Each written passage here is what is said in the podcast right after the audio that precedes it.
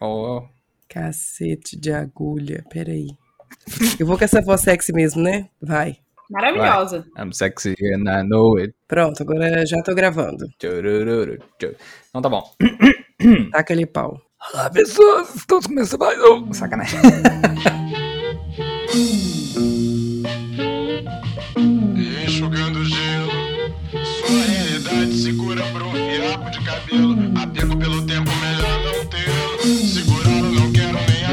Olá, pessoas! Estamos começando mais um episódio do Revolu Show, seu podcast de esquerda, mas sem perder a ternura, é o primeiro Revolu Show de 2023. Aê, caralho! Uh! E, obviamente, né, como o primeiro Revolu Show de 2023, é dessa vez eu não vou errar, porque o último Revolu Show de 2022, a gente teve o incrível fenômeno de finalmente conseguir gravar com todo mundo, né? Porque existe a maldição do Revolu Show, que a gente nunca consegue gravar. A gente começou o ano com todo mundo presente, então isso já é um sinal, né, dos deuses, né, de que agora vai. Em algum momento vai. Né? Então nós estamos aqui reunidos terrivelmente para fazer essa gravação linda, maravilhosa que você viu aí no título. E ao meu lado esquerdo nós temos ela, Júlia Rocha. Diga lá, Júlia. Olá, minha gente. Bom dia, boa tarde, boa noite. Prazer estar aqui. Bora conversar. Ao lado esquerdo de Júlia Rocha, voz de locutora, nós temos aí Larissa Coutinho. Diga lá, Larissa. Olá, gente. Bom dia, boa tarde, boa noite, bom momento. É isso aí, vamos que vamos.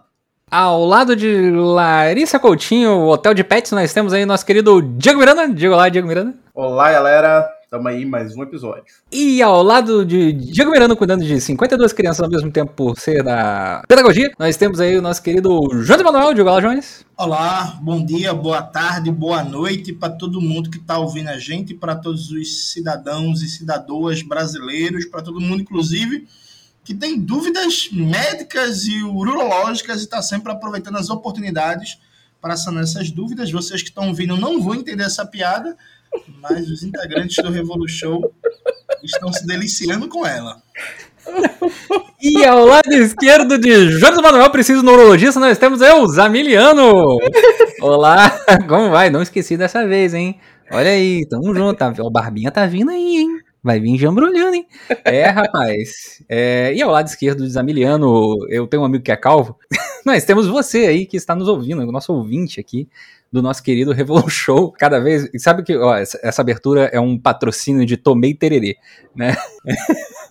Ou tomei chimarrão. Hoje foi tererê, porque tava meio, tava meio com vontade de tomar alguma coisa gelada. Então vamos aí iniciar esse terrível podcast, né? É, lembrando para todo mundo aí que você tem que abandonar o Padrim e ir para as mãos do Aurelo, é, esse aplicativo lindo e maravilhoso aí, que você nos auxilia duplamente. Então, se você sai do Padrim e vai para Aurelo, a gente recebe duas vezes o seu pagamento para auxiliar a gente continuar falando besteira na internet, né? E discutindo políticas pelo viés marxista-leninista e sem perder a ternura, hein? Jamais. Então, além deste grande momento aí de ads, ads aleatório, é, nós vamos falar aí sobre esse momento fantástico, né? Que a gente está vivendo aí na República Brasileira, né?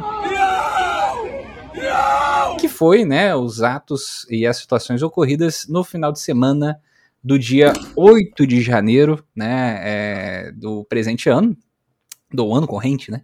Em que uma parcela considerável aí do, dos bolsonaristas viajaram para Brasólia e chegaram em Brasólia e tentaram, né? Tentaram não, né? Conseguiram destruir uma parte considerável do Congresso Nacional, do Supremo Tribunal Federal e do Palácio do Planalto com uma tranquilidade, rapaz. Ó, vou falar para você, hein? Tinha gente ali, tinha até maluco vendendo algodão doce que eu vi, né? Enquanto o pessoal tava fazendo aquela loucuragem toda lá. Enquanto né, o, o cara da PM tava gritando com o maluco do exército: comanda tua tropa aí, porra! Ordem aí, caramba!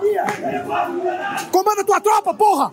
Né? Esse vídeo, cara, esse vídeo é, é, um, é um mix de sentimentos, que é tipo assim, eu comecei a rir, ao mesmo tempo assim, tá sacanagem isso aqui, cara, não é possível esse negócio, não é possível, velho, não tô acreditando no que, que eu tô vendo aqui. Então nós estamos aí para conversar sobre, dar esse papo, né? Alguém quer iniciar aí falando o que aconteceu? Deu um, resum, um resumaço, assim, acho que todo mundo que tá nos ouvindo nesse momento já meio que sabe as coisas loucas que aconteceram e o que aconteceu em seguida, né, das coisas loucas é, das coisas boas e coisas loucas, né? Jonas Manuel levantou a mãozinha. Jonas Manuel, sinta vontade. Então, galera, vamos lá. Eu acho que o principal aspecto que a gente tem que pensar é o seguinte. Eu não sei se você que está ouvindo a gente conhece Brasília, mas Brasília é uma cidade planejada na segunda metade do século XX. Isso significa que Brasília já foi planejada de acordo com os aspectos do urbanismo tático anti-movimento popular, que foi desenvolvido na Europa no final do século XIX. O que é que isso significa? Dando uma contextualizada rápida. Paris, isso mesmo, Paris, na França, no século XIX tinha muitos, muitas barricadas, muitos movimentos de trabalhadores que conseguiam, inclusive, se encastelar em bairros e travar qualquer força de repressão, porque as ruas eram muito estreitas, é, você tinha muitos becos, vielas e por aí vai. Imagine Paris como todo uma grande, um grande favelão, assim, é, com algumas casas mais arrumadinhas. E já no século XIX aconteceu uma grande reforma urbana em Paris, que tinha como princípio abrir grandes vias, separar bem mais ou menos áreas residenciais, áreas comerciais, prédios administrativos, para criar uma espécie de mobilidade maior das forças de repressão. Então, Paris é o tipo, Paris, agora voltando para Brasília, Brasília é o tipo de cidade pensada para você reprimir protestos de massa. É um lugar de um descampado aberto gigantesco com grandes avenidas em que é o paraíso da cavalaria. E é o paraíso de qualquer batalhão de choque. Então ninguém ocupa o prédio dos três poderes, o terreno dos três poderes de Brasília, a não ser em duas situações. Primeiro, conivência das forças de repressão, isso inclui inclusive o Exército e também a PM, ou então um movimento de massas muito fuderoso em que você tem 1 milhão, 500 mil pessoas, 200 mil pessoas, ou até 100 mil pessoas muito dispostas, né? Com muito sangue nos olhos. Então, esse é o princípio básico. Assim, não é fácil tomar a sede do judiciário, do legislativo, do executivo na configuração de Brasília. Percebe? Não é fácil. Acho que isso, quem já fez ato em Brasília sabe muito bem qual é a dinâmica. Em Brasília existem dois comandos do Exército instalados e você tem uma guarda presidencial que tem como função proteger o palácio presidencial, o palácio do governo. Então veja, não existe tomada dos prédios públicos centrais de Brasília sem conivência do Exército. E por que eu estou falando isso? O movimento de domingo foi essencialmente um movimento militar escudado, protegido, é, é, amparado por um movimento de massas reacionário, fascistoide e bolsonarista. Ou seja, aquelas pessoas que fizeram o papel de invadir os prédios, é, quebrar tudo, depredar tudo, não sei o quê, fazer cocô, defecar nas mesas e por aí vai, foram um movimento de massas. O papel do governador Ibanez Rocha e dos comandantes é, da, da PM de Brasília que não fizeram nada, fizeram um papel de força de apoio. Mas o papel central ali para permitir aquele movimento foi das Forças Armadas mais precisamente do Exército Brasileiro, é, concluindo para caminhando para a conclusão. E aí tanto aquilo foi uma força militar que destaco duas coisas. Primeiro, uma operação cirúrgica para colher informações do GSI. Você teve armamentos, HDs e arquivos roubados do Gabinete de Segurança Institucional. Inclusive, embora ainda não seja claro o, todo o conteúdo do material que foi roubado, é, alguns analistas vêm colocando que, pelas características das salas que foram invadidas, a gente está falando de salas onde ficava, por exemplo, arquivos referentes a monitoramento e espionagem de movimentos sociais, de sindicatos, de movimentos ambientalistas e por aí vai. Então, você teve uma operação no meio daquela confusão, daquela zorra, daquelas tia do zap, dos tio do zap, dos fascistoide, daqueles caras que sempre tiram uma foto num carro com óculos preto, com cara de mal. Você tinha uma operação direcionada para roubar informações privilegiadas. Operação, inclusive, que pode ser interna, viu? Alô, Ministério Público Federal, alô, Flávio Dino. Se for apostar do meu bolso, eu aposto que aquilo foi um serviço do próprio GSI para agentes do GSI se apropriarem de informações confidenciais e sensíveis que oficialmente estou, estavam sob guarda institucional do próprio GSI. Esse é um primeiro ponto. Segundo ponto é que o Exército Brasileiro apresentou uma GLO para o governo Lula no dia. O que é uma GLO? é um decreto da garantia da lei e da ordem quando o governo federal chama o exército em caso de crises excepcionais e o exército realiza uma intervenção em uma, em uma unidade da federação. É, isso foi feito, por exemplo, no governo Temer, no Rio de Janeiro, quando Braga Neto foi o comandante. Ou seja, o Exército Brasileiro liberou a invasão da esplanada dos ministérios, dos prédios públicos, da sede do Legislativo, Executivo e Judiciário, e enquanto tinha mais de 2.500 homens prontos para atuar e parados, sem fazer nada, ofereceu para o governo Lula o decreto de uma GLO em que o Exército assumia plenamente o comando de Brasília. A patuscada de domingo, a movimentação de domingo, dia 8, foi uma manobra político-militar do Partido Fardado para assumir o controle de Brasília e aumentar a tutela militar sobre o governo Lula. E aí, na próxima intervenção, eu posso delinear os objetivos e por aí vai. Aí veja, para mim isso está muito claro. O que nós vimos no domingo foi uma manobra político-militar, claro, respaldada a partir de uma base de massas bolsonarista, com a cumplicidade do governador de Brasília, por aí vai, mas foi um movimento político-militar para, a partir de uma situação de caos, arrancar uma GLO. Nesse sentido, foi positivo que o governo Lula tenha decretado uma intervenção federal, nomeado interventor civil, e não aplicado uma GLO, frustrando, inclusive, o plano dos militares, né? Mas aí o, o porquê disso, quais eram os objetivos maiores, é, fica para uma próxima intervenção, mas eu começo destacando esse ponto. Muito bom. Alguém quer destacar mais alguma questão? Eu peguei algumas coisas, eu acho que nesse sentido, né? Primeiro que é algo que eu acho que a gente já falou e precisa reforçar muito para as pessoas, porque isso tem a ver com uma concepção que acaba sendo muito reproduzida, né? Que é a ideia da política como diálogo, né? Então, ah, diplomacia, ah, isso e aquilo. E acho que o, Jones já deu o tom um pouco de que é, polícia não, é, ó, política não tem a ver com algo do diálogo, de pacificar, né? Tem a ver com forças sociais reais que vão é, se pôr em movimento de acordo com interesses distintos, né?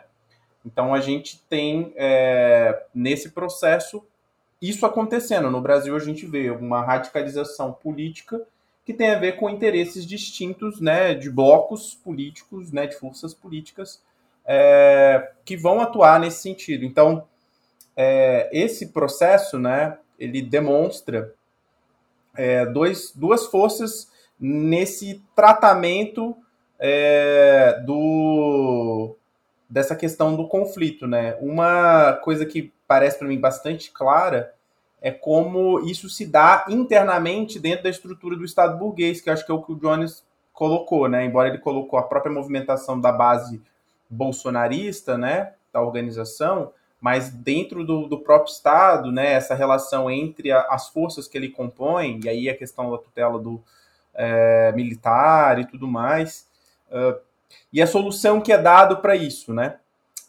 E algumas coisas a gente estava é, até conversando antes, é que algumas coisas são bastante evidentes de que esse tipo de ação já estava sendo monitorado, que já existia todo um processo anterior é, sobre os riscos desse tipo de ação acontecer, e é, ainda é muito obscuro a movimentação tanto né, dos setores é, do governo em relação a isso e qual é uh, esse papel também das forças é, militares, né, que a gente tem, pode dividir aí o exército, as polícias, enfim, todo esse processo. E é, me espanta mais, aí já que o, o Jones falou, né, o Flávio Dino dizendo que a democracia venceu, né, as instituições venceram mais uma vez, né, é, então isso é um, um, problema, eu acho, já pensando um pouco em, em relação a, a ao fato e como isso reverbera um pouco, né? É, que a única coisa, né, que de fato foi vencida no caso do, entre aspas, do golpismo, é, é a mesma coisa que abre os caminhos para o golpismo, né? Que é essa estrutura burocrática estatal que o Jones colocou um pouco, né? Quer dizer, é um jogo de tabuleiro interno à própria institucionalidade burguesa e as frações que têm interesses distintos ali, né? É... Por quê? Eu acho que a gente tem que estar atento a isso, porque essas instituições propriamente, né, o Estado, eles não são capazes de enfrentar o golpismo, essa força real que está sendo posta. Né? Vamos lembrar que a gente já discutiu em outros momentos a questão da crise golpe, né? Você discutiu isso, ó, acho que é Revolution lá dos primeiros, lá dos 20 ou 30 primeiros. E é, a regra do jogo, né, é que o, o, o, golpe é, uma, é, um, é uma, uma movimentação de uma imposição, muitas das vezes infraestrutural, né, da própria é, estrutura do Estado. Então, é, o assim chamado Estado Democrático de Direito, né, ele no máximo pode internamente cumprir alguma linha defensiva do golpismo, dependendo de qual interesse se impõe ali, né? Como ele pode ao mesmo tempo executar golpes à medida que os interesses que assim é, o fazem. É, não vou partir para o próximo ponto, e aí vou concluir minha fala aqui, é, que é o que de fato é capaz de enfrentar é, essa tentativa golpista, né? Que eu acho que isso é um elemento importante para os desdobramentos desse processo, né? E aí a gente discute depois, porque senão a gente perde o fio da meada. Muito bom. É, Larissa, Júlia? Não. Bueno.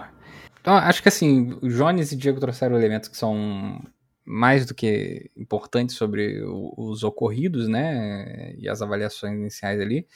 É, realmente, assim, o, o, processo que ocorreu em Brasília, e aí o que o Jones coloca ali sobre é, os militares terem colocado essa posição, né, e essa situação para conseguir é, uma GLO e aumentar a doutrina, a doutrina não, né, a, a tutela, né, do, dos militares sobre o governo federal, né, é, a manobra de decretar, né, o, a intervenção federal sobre a segurança pública né, de Brasília foi muito boa, né? Assim, o efetivo de policiais que se tem no Distrito Federal aí são 10.700 em 2019, se eu me lembro bem, é, com um aumento de 739 no final de 2022, né? Então aí a gente tem uns 11 mil lá, lá, lá.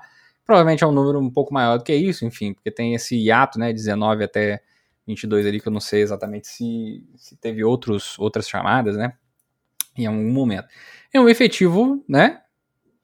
Suficiente para você conseguir é, controlar alguma situação como aquela que ocorreu naquela área, né? Naquela região ali do, dos três poderes, né? Se é o suficiente para patrulhar, o, enfim, o quadradinho são outros 500, né? Mas assim, para é, esse tipo de, de ação, é, tranquilamente, né?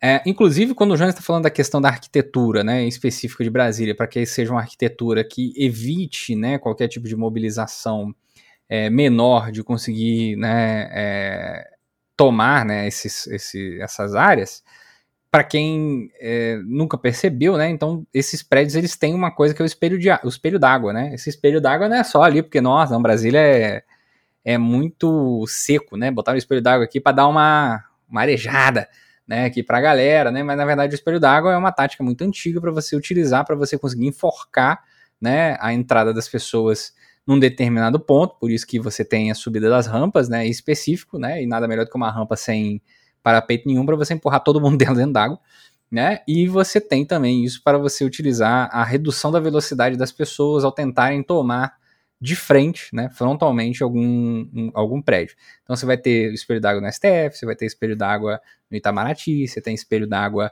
é, no Pop Congresso Nacional, você tem espelho d'água na no acho que no Palácio Planalto. Palácio Planalto eu acho que tem ou eu estou confundido. Mas tem na residência presidencial, tem espelho d'água, enfim, tem todas todas essas áreas tem esse esse fosso medieval sem jacarés, né? é, para você evitar, né? E o espelho tem um, uma altura específica, né? Enfim, você consegue evitar ali o afogamento, mas ao mesmo tempo não tem problema nenhum da pessoa ter dificuldade de, de conseguir se locomover, né? Normalmente ele acaba, dependendo da altura da pessoa, batendo ali na altura da, da, da bacia, né? Enfim, a água normalmente chega nessa altura, quando dá para você pular né, pela água, enfim, você não, também não se afoga, mas não dá para você pular pela água, você trava ali o, o movimento, né, e reduz essa velocidade. Então, para quem já foi em Brasília e já viu é, isso, ou para quem já viu fotos, né, é, de tentativas de, de, se chegar próximo ao Congresso, você vai ver exatamente esse movimento, né? Muita gente travada no espelho d'água, né? É, e tentando né, circundar e também não conseguindo. Por isso que se trava ali uma parte considerável daquela região. Além de, óbvio, né? Por ser uma área retangular, né, que é o, a Praça dos Três Poderes, é, você consegue fazer movimentos que são movimentos de cortar as multidões com a cavalaria, né, pelas laterais. Né, e por, com isso você conseguir dividir né, e envelopar cada uma das, da, das regiões ali e conseguir dispersar mais facilmente se for extremamente necessário. Então, Brasília tem essas características. Então, quem é, quem é do movimento social sabe disso, né? Enfim, tem noção mais ou menos é, de como é que é difícil né, você conseguir chegar próximo a, a essas áreas para você né, pressionar os, os, parlamentares. Né? Quem viu as movimentações que ocorreram em 2017 é, e 2018 em Brasília também, mas principalmente 2017, se eu me lembro bem, é, talvez lembre-se de uma cena muito fantástica, né? Que são os é, parlamentares tomando um cafezinho numa área de vidro, né? E lado de fora torando de bomba e caindo, não sei o que, todo mundo tranquilo, na paz, na paz do senhor ali, ah, beleza. Né? Então, tem disso, né? Então, se eles fizeram, conseguiram fazer isso, teve muita conivência, não foi pouca conivência. E se o objetivo realmente era esse, como o Jones colocou, né, de conseguir colocar uma GLO para frente, né, e tocar e botar o exército na rua, falhou miseravelmente até o presente momento, né? Vamos ver como é que é, isso se dará, né? É, daqui para frente. Até o presente momento nós temos aí 1.179 pessoas presas, se eu me lembro bem. É, eu me lembro se foi o efetivo total 1179 que foi para Papuda e para Colmeia. Não estou me lembrando agora se foram 900 e alguma coisa. Né? A Colmeia é o presídio feminino, a Papuda é o presídio masculino que tem lá no Distrito Federal. Né? É... E foram mais de 1.600 pessoas processadas no sentido de, de fazer a avaliação né, da triagem pela Polícia Federal é, nesse interim, né? Então, assim, é, eu tava conversando até com, com o pessoal no, na coxia, né? Falando assim, cara, é isso, né? O máximo que os caras conseguiram de vídeo para falar que eles, que eles eram pobre coitados é tipo, olha, minha marmita aqui, hein? Porra, marmita ruim. Olha, esse banheiro tá sujo. Caraca, não tô conseguindo. Não tô conseguindo carregar meu celular. Olha, meu celular não tá conseguindo carregar. Né? São coisas que você olha e fala assim, pô, tá de sacanagem, né? Esperando. Que a gente tá esperando a repressão, que a repressão normalmente vem pra esquerda, né? Perde dois olhos, né? Perde um olho, né? Alguém é baleado, enfim. É, então, isso é muito interessante de você avaliar como é que foi diferente essa, essa ação né, e o nível de repressão que esteve naquele momento. Depois disso, a gente ainda teve né, ah, uma tentativa muito interessante de, de derrubar três torres é, de energia do sistema que liga Itaipu com o sistema de Furnas, que não teve nenhuma reverberação no sistema elétrico brasileiro, porque né, o sistema é, de distribuição de energia brasileiro é bem, bem robusto, assim, ele não é, ah, eu vou, vou puxar esse fio aqui, né, e vai desligar tudo, né, acho que depois de um, um apagão fudido que teve muitos anos atrás, se eu me lembro bem, porque aconteceu alguma coisa do gênero, né, o apagão foi, porra, praticamente a, a nível nacional, né, assim, lá de, de Itaipu até subindo aqui em, em, Volta Redonda, né, eu lembro até a época que, que faltou luz aqui, a única coisa que iluminava a cidade era a fábrica, né? É, atenção aí você que acha que não tem fábrica no Brasil. Cara, isso isso fez com que né, o, o, sistema de Furnas e todo o sistema de distribuição ele tivesse que ganhar uma robustez maior, porque é isso, de repente o cara virar e falar assim, pô, então galera, se caiu desse jeito aí porque alguém fez uma cagada, imagina, né, é, os outros problemas, né, que a gente pode ter, né, por conta disso. Então, teve esse movimento, e esse movimento é um movimento muito interessante, movimento no sentido de movimentação, não de ser um movimento legítimo, mas enfim. É, foi muito interessante porque é isso, assim, não é qualquer um que sabe o que, que ele tem que derrubar, não é qualquer um que tem capacidade de derrubar uma torre de energia elétrica. Não é qualquer pessoa que tem essa capacidade. A torre de energia elétrica não, não é um bagulho assim, tipo, você vai chegar lá, dar umas pauladas e ela vai fazer cataplau, sabe? Né? Inclusive, nas avaliações que está sendo feita é que foi utilizado um trator. Que pena que ninguém foi eletrocutado, mas se usaram, se usaram um trator para tentar derrubar, né? É, isso, obviamente, outras coisas que podem estar sendo omitidas aí para a gente não, não ficar sabendo exatamente como foi derrubado, porque, enfim, você não vai escrever isso para outras pessoas irem lá derrubar também. Mas isso é, é algo a ser pensado também no, no decorrer do processo. Agora a gente tem um interventor federal, né, que é o Capelli, é isso mesmo? Ou eu errei? Capelli, né, que tem textos horrorosos é, elogiando o Vilas Boas, mas que tá lá fazendo a, a, intervenção federal no Distrito Federal, né? E a gente ainda tem o Múcio, que até o presente momento, né, a gente tá nessa coisa tipo assim, cai, não cai, vai cair, será que ele cai, sabe? De novo, né, em relação a ele, se vai renunciar, se não vai renunciar, ele já falou que não vai renunciar, historicamente todo mundo fala que não vai renunciar, depois renuncia, né, mas enfim, ou, ou é mandado embora, ou é convencida a ir embora, enfim. É, pela, pela, enfim, né, pela, pela história que a gente tem de ministros que normalmente acaba acontecendo esse tipo de coisa. É, João Manuel, você que tá aí todo feliz, alegre, contente, você quer entrar para falar a segunda questão que você queria pôr, ou, ou Júlia ou Larissa, que tem antes do João, né, é, colocar um elemento? Júlia? Deixa para Jones? Vocês não estão vendo, mas estamos gesticulando com os outros aqui. É, Jones? Não, então veja só. É, tem uma discussão que está começando a surgir, que é tentar separar a questão militar da questão do enfrentamento ao programa do ultraliberalismo econômico. Não é um programa neoliberal aprofundado pelo, pelo governo Bolsonaro nos últimos anos. Né? Há alguns analistas que colocam que o governo Lula não deveria agora centrar-se em resolver a questão militar, porque veja, os militares foram partícipes fundamentais, organizadores da tentativa de, de, de, de, de aprofundar a tutela militar no dia 8. Beleza. O ministro da Defesa, até agora, não atuou para abrir nenhuma investigação, porque o Ministério da Defesa, do ponto de vista institucional, ele tem a responsabilidade de fazer a investigação, por exemplo, da participação dos generais, dos comandantes de tropa em Brasília, na omissão da proteção dos prédios públicos. Então, cabe ao Ministério da Defesa fazer a investigação dos militares envolvidos nessa patuscada golpista do dia 8. O ministro da Defesa é o José Múcio, que é um reacionário da pior espécie, filiado ao PTB do Padre Kelmon. Lembra do Padre Kelmon? Pronto. Lula escolheu um ministro que é do mesmo partido do Padre Kelmon, né? Ou Padre Kelvin. Do Roberto Kelvin. Jefferson, que saiu dando tiro em todo mundo. Exatamente, mesmo partido. E aí, nos discursos, inclusive, do Flávio Dino, é, se indica que os militares vão ficar de fora de qualquer investigação e punição. Então, vai atrás do governador de Brasília, vai atrás de Anderson Torres, vai atrás de alguns policiais, vai atrás de um Zé Ninguém, do Maria Ninguém, que tem que ser preso mesmo, suave, mas assim, os milicos ficam de fora. Inclusive, vi hoje um discurso do senador Omar Aziz cobrando punição para os generais e os burgueses que financiaram o, o, e apoiaram o ato golpista do dia 8. Ou seja, Omar Aziz está à esquerda de Flávio Dino e de quase todo o governo Lula.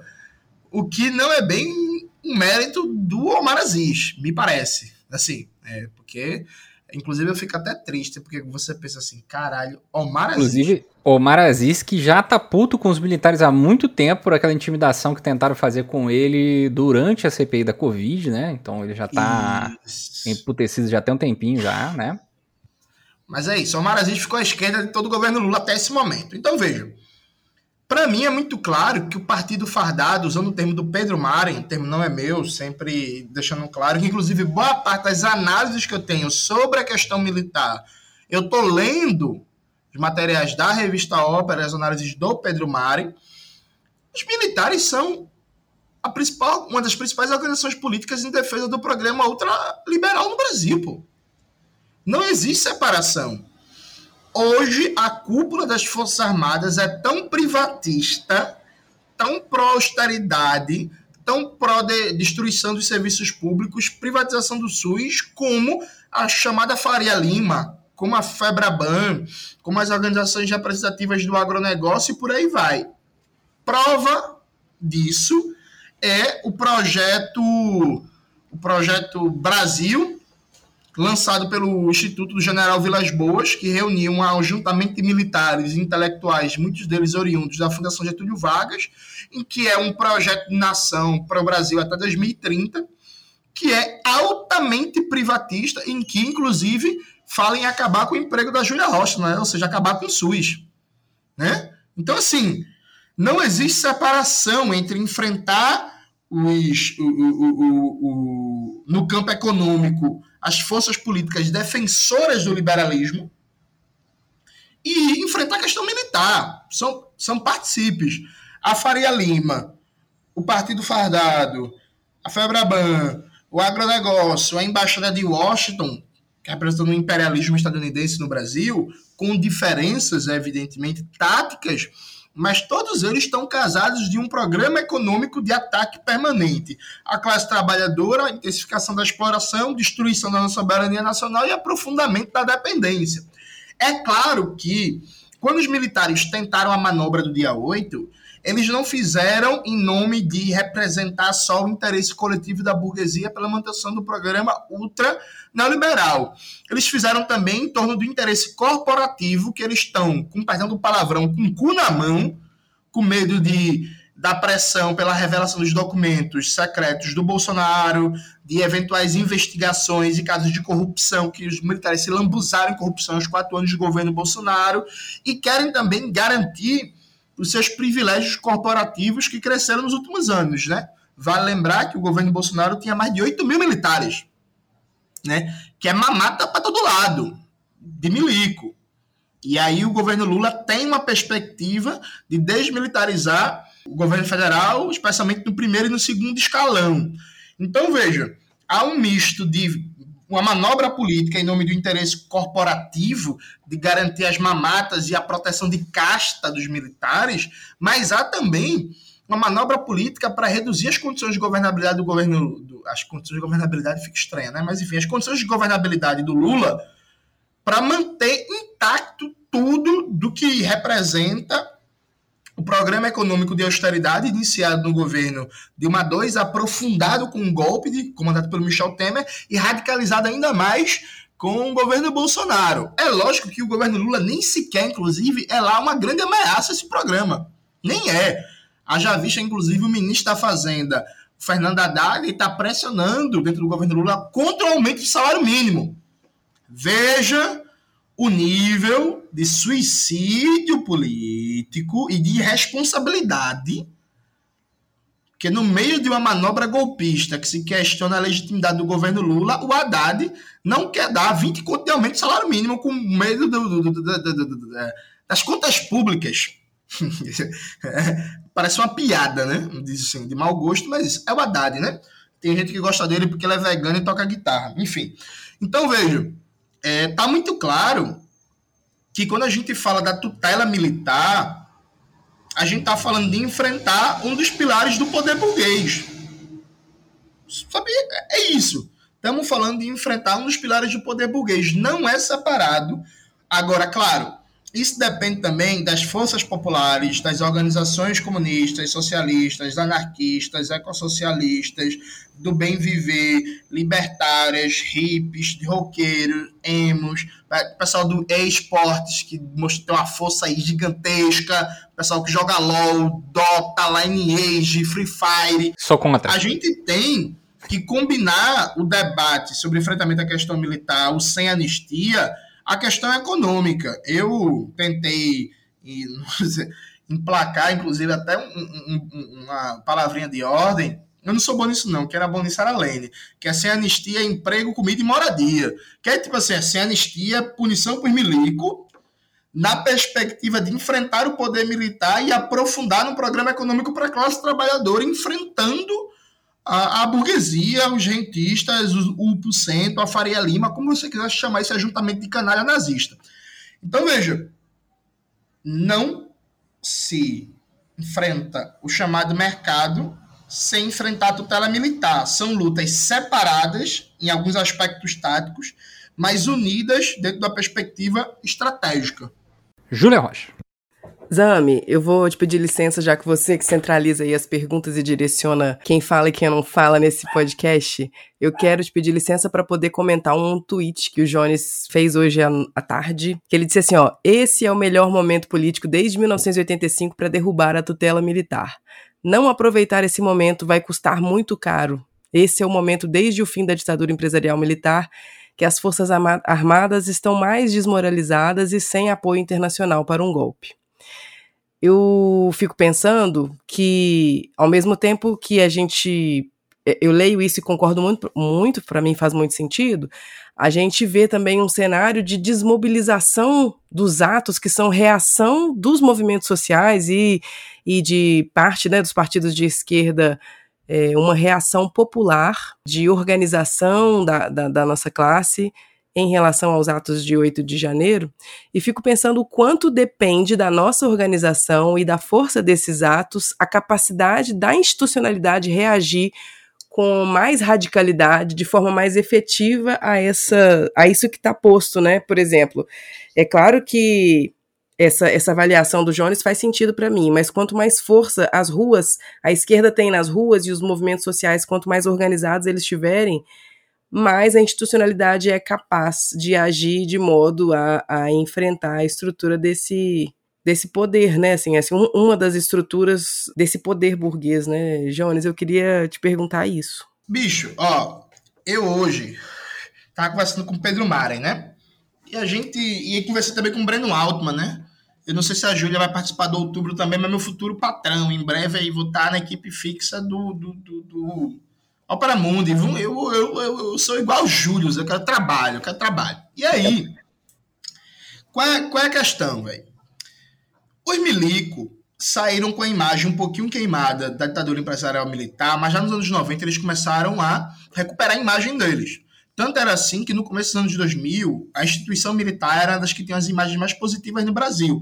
Porque os caras também investiram muito em marketing, né? Então, faziam uma outra obra de uma estrada, uma represa, uma obra social, um mutirão, aí divulgava em massa, aí fazia propaganda. Aí tinha uma coisa que obra de militar terminava mais rápido, porque os militares não roubam, os militares são honestos. Então é melhor botar o setor de engenharia militar para fazer a obra do que as construtoras e não sei o quê. O governo Bolsonaro desmoralizou a imagem das Forças Armadas. Desmoralizou a imagem das Forças Armadas. Acabou. Não dá. Ninguém, sério, ninguém consegue sustentar seriamente o mito que as Forças Armadas são honestas, mais eficientes, sabe? Do que os que, os que os caras fizeram, assim. Não dá. Acabou. E a gente tem uma conjuntura internacional que é raríssima na história da América Latina, porque não existe apoio para um golpe.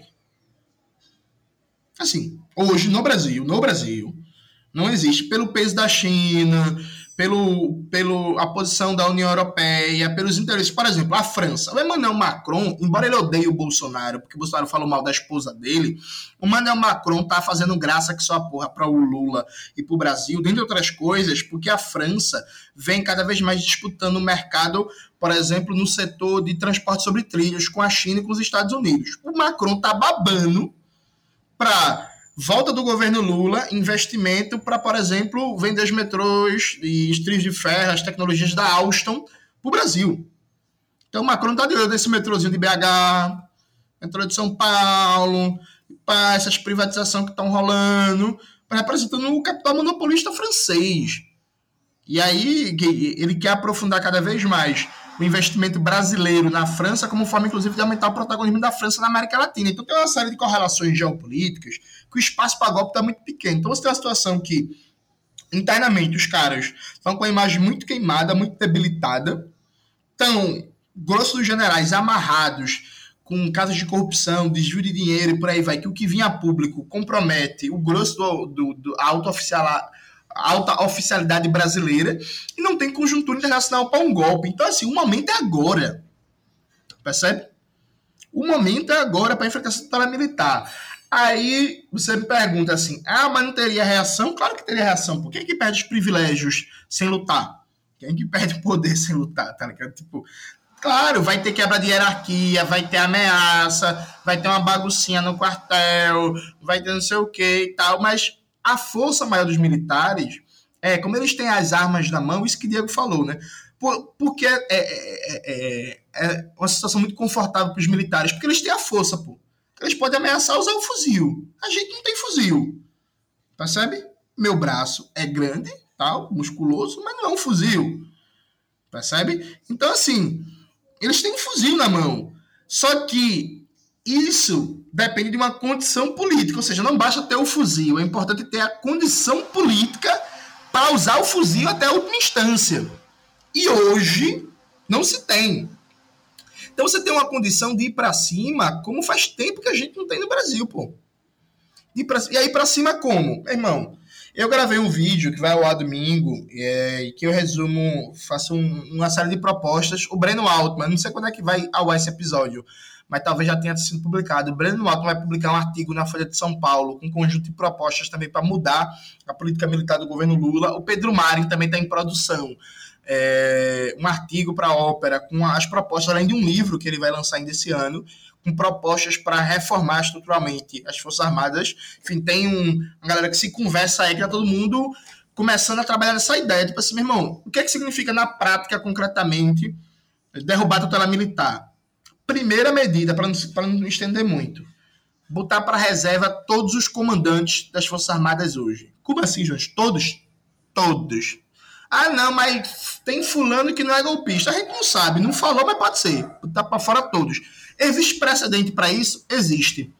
Charles de Gaulle, na França, os oficiais da reserva tentaram um golpe contra ele. O que foi que ele fez? Mandou todos os oficiais da ativa para reserva. Aí o questionário Charles de Gaulle, mas por que você mandou todo mundo para reserva até que não participou do golpe? E ele fez. Hum, não foi pego participando, mas eu não sei se, se participou ou não. Então manda todo mundo para reserva. Gustavo Petro assumiu agora na Colômbia. Colômbia que nunca teve governo progressista de esquerda, porra nenhuma, um cemitério de militantes. Gustavo Petro mandou 52 generais para reserva. Tome, numa canetada. Percebe? Então, assim, manda para reserva. Manda para reserva. Ah, vai ter choro, vai ter confusão, a mídia vai espernear e tal. É arriscado, é arriscado. É arriscado. Pode ser que, por exemplo, como retaliação, ah, os caras não conseguem dar um golpe, mas monta esquadrões da morte para matar a galera. Então vamos matar a Júlia Rocha, que é de esquerda, é famosa, é não sei o quê. Vão matar o Zemiliano, que é militante comunista, não sei o que, careca. Vão matar Diego. Conceito isso aí com careca, hein? Ah, tô careca, carecofobia. Calvo. Vão matar Larissa Coutinho, que tá em Santa Catarina, que é até mais fácil, que tem muito reaça por lá. Sabe? Tipo, é isso, pode ser que aconteça. O Jones matou todo mundo, menos ele. Um rapaz aí. Não, é, é porque eu sou protegido por Xangô. Desculpa aí se você não tem proteção divina. E meu corpo é fechado. Aí é foda. Aí é tora. Pode acontecer várias coisas. Vai tentar dar bomba. Não duvido nada que os milicos desse botado para reserva vai liberar os seus prepostos para fazer os atentados aí pro Brasil. Derrubar as torres de energia, né? Para outras torres de energia jogar bomba na refinaria, tocar fogo nessa caldeira aí que tem em volta redonda, que se explodisse deve dar um fogaréu legal, um negócio massa, sabe? Não duvido. Agora é isso. É o momento que a gente tem de ouro para enfrentar a tutela militar. Foi feito na Colômbia, aqui do lado, viu, gente? Não é na China, não, que, é, que, que tem o Partido Comunista, nem em Cuba, que teve revolução, não. Colômbia, aqui do lado. Foi feito na Venezuela, também, em 2002 aqui do lado. Não, tem que dar um salve na Colômbia aí ao Jesus Santriste, né? E todo o processo aí de desmatamento. Sim, tá ligado? Então, assim, dá para enfrentar a tutela militar. Inclusive, quero dizer aí ao presidente Lula que pode demitir o José Múcio e me colocar para ministro da Defesa, que eu enquadro esses caras. é, Larissa, quer fazer alguma colocação? Cara, toda hora que eu falo vou, alguém já, já, já foi. Então é, é isso, assim. Estou sendo muito bem contemplada pelos camaradas hoje. É, vou focar, vou, vou, vou mudar um pouco o foco do, da conversa aqui agora. Que entre toda a tristeza e toda a desgraceira e o desespero que foi ver domingo, porque foi, foi muito doido. Porque, primeiro, que assim, cara, é, é surreal quando você pensa a reação é, institucional, e o Johnny já falou bastante disso, quando a gente olha o que, que foi domingo, porque assim, todo mundo sabia que ia acontecer.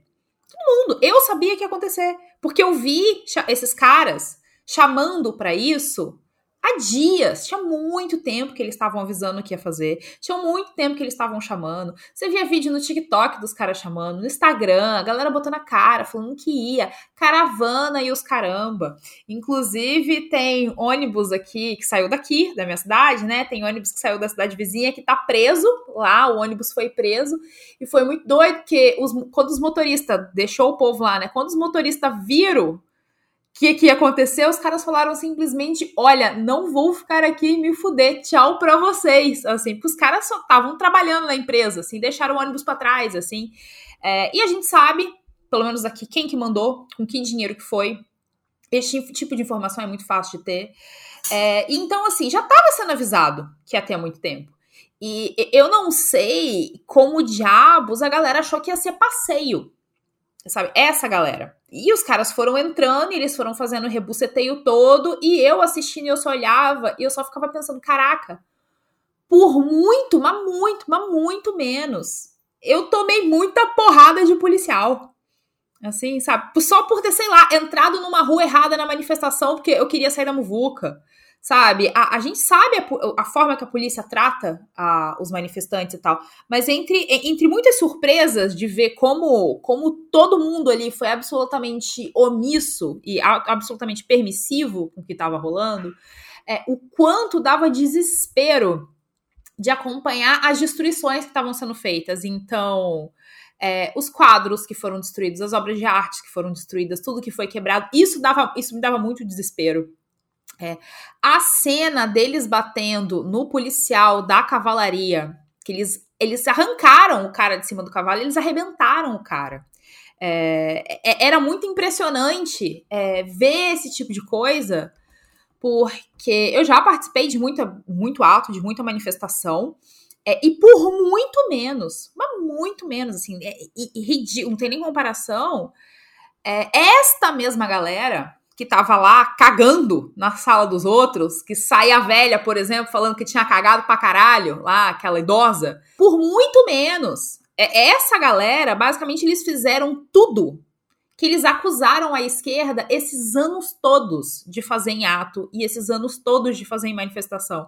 Acuse-os daquilo que você faz. Foi basicamente isso, porque dá, dá a impressão que eles pegaram todas as lendas urbanas do que pessoas de esquerdas faziam em manifestação e começaram a fazer. Assim, é, é, é, muito doido ver como é que a galera escalonou para destruir absolutamente tudo e não ter é, pudor nenhum com, com, absolutamente nada de botar a cara nas redes sociais e falar que fez, e rir, e filmar, e, e mostrar é, com uma naturalidade incrível. Então, assim, é, dá. Dá um, dá um pouco do desespero do como é que a gente chegou ao ponto das pessoas fazerem isso com uma naturalidade ímpar, assim, do tipo assim, o que, o que, que levou, assim, a gente, a gente, sabe, né, o que, que, que não foi do nada. Quem vê os vídeos uh, fica até pensando que eles têm respaldo na institucionalidade, né? É, né? Impressionante.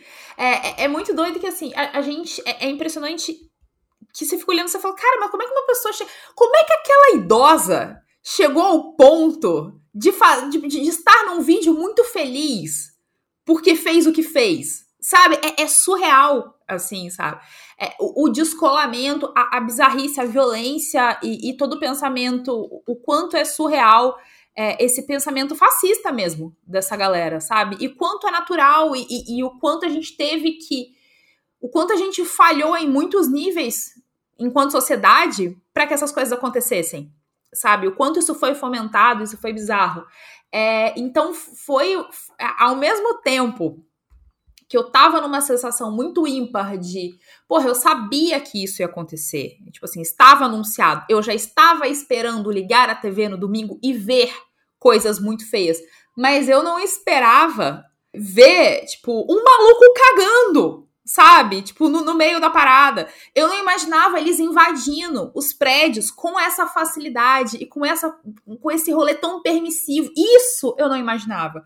Eu não achava que a polícia ia combater eles minimamente próximo do que eles fazem com a esquerda. Tipo, minimamente próximo. Isso, isso estava claro na minha mente. Mas eu achava que, pelo menos de forma figurativa, eles iam fingir que eles estavam fazendo alguma coisa sabe? É, que, que eles iam disfarçar um pouco melhor. Então foi, foi bem foi bem impressionante esse tipo de coisa e, e, e foi muito doido depois é, você vê todo mundo que permitiu que isso acontecesse um jogando pro outro a batata quente da total inação da questão. Porque eu vi muita gente cobrando, por exemplo, o Múcio com razão, mas ninguém falando do Dino, por exemplo sabe? Como se, ah, não, porque o Múcio tem que ser afastado. Tipo, e, e o Flávio Dino fez alguma coisa, assim, porque ele tava passando pano pro Ibanez até agora, né? E agora tá uma questão de um joga pro outro, que joga pro outro, e é bizarro pensar que novamente Xandão agindo como o heróizinho, entre aspas, do rolê, né? Porque é o cara que ninguém gosta, mas que tá fazendo o serviço que tem que ser feito, entre muitas aspas.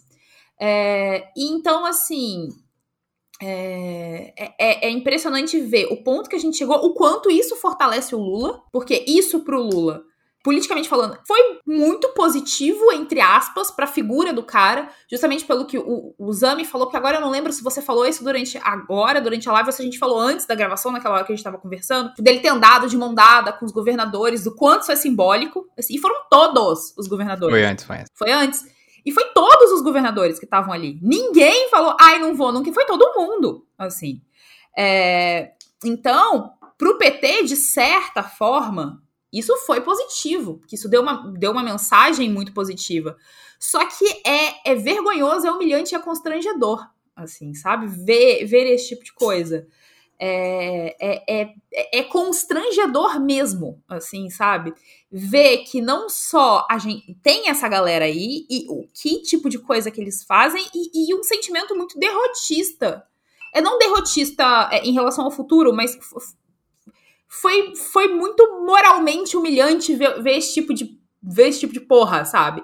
E, e a revolta de ver que, nesses casos, a polícia não agiu, até porque, né, aquela coisa, ah, por que, que a polícia não agiu? Do mesmo motivo que o Peter Parker e o Homem-Aranha não estão no mesmo. Sabe? É, é, óbvio do porquê a polícia não agiu, é óbvio do porquê os militares não agiram, inclusive foi sensacional ver a esposa do, do Vilas Boas, né? Que depois apareceu o vídeo dela em acampamento, não foi lá, mas foi em acampamento. Vários militares durante o ato, vários governador, é, governadores, assim, é, não governadores, mas várias pessoas, é, vários políticos, vereadores, assim por diante, nos atos. Então a gente sabe por que, que a, a polícia não agiu. A gente não sabe, a gente sabe por que, que os militares não agiram, a gente sabe por que as forças de segurança não agiram nesse caso. É, mas ainda assim, dá, dá, dá um ranço, dá uma revolta. Mas é, vai lá, Diego, vai lá, Júlia, que vocês estão com a mãozinha para falar, então depois, depois eu volto.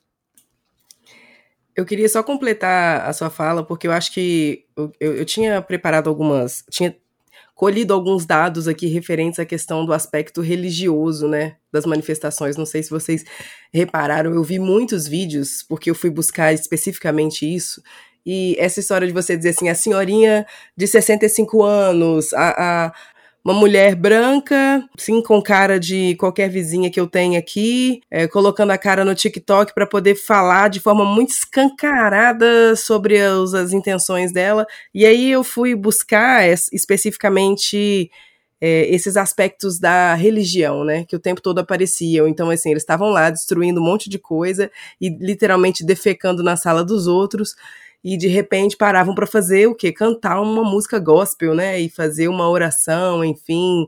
E, e tinha, tinha isso, né? Tinha essas postagens com. É, invocando é, o Deus, Cristo, enfim. E aí eu, eu tava buscando hoje, saiu uma pesquisa da Atlas Intel sobre o, os atos, que revelaram assim um abismo da percepção do que é a percepção dos evangélicos a respeito do que aconteceu e da, da opinião pública de um modo geral. Tem alguns dados que são bem assustadores, né?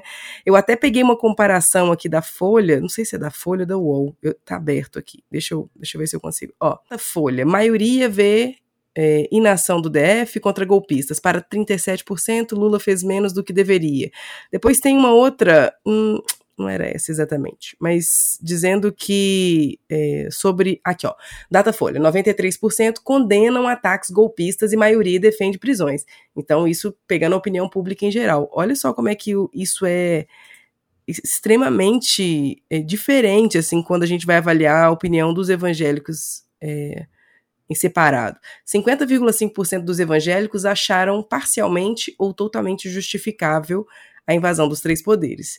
67,9%, quase 68%, acreditam que Lula não teve mais votos do que Bolsonaro. 64,3% concordam com a intervenção militar para invalidar o resultado das urnas. É uma coisa tão é, chocante, mas ao mesmo tempo, quando a gente vê os vídeos dos cultos e das, e das falas dos pastores e das pastoras dentro das, das igrejas, inclusive Malafaia, né, gente, que estava aí outro dia internado, já melhorou e está aí falando o quê? Pregando em defesa dos atos golpistas, né?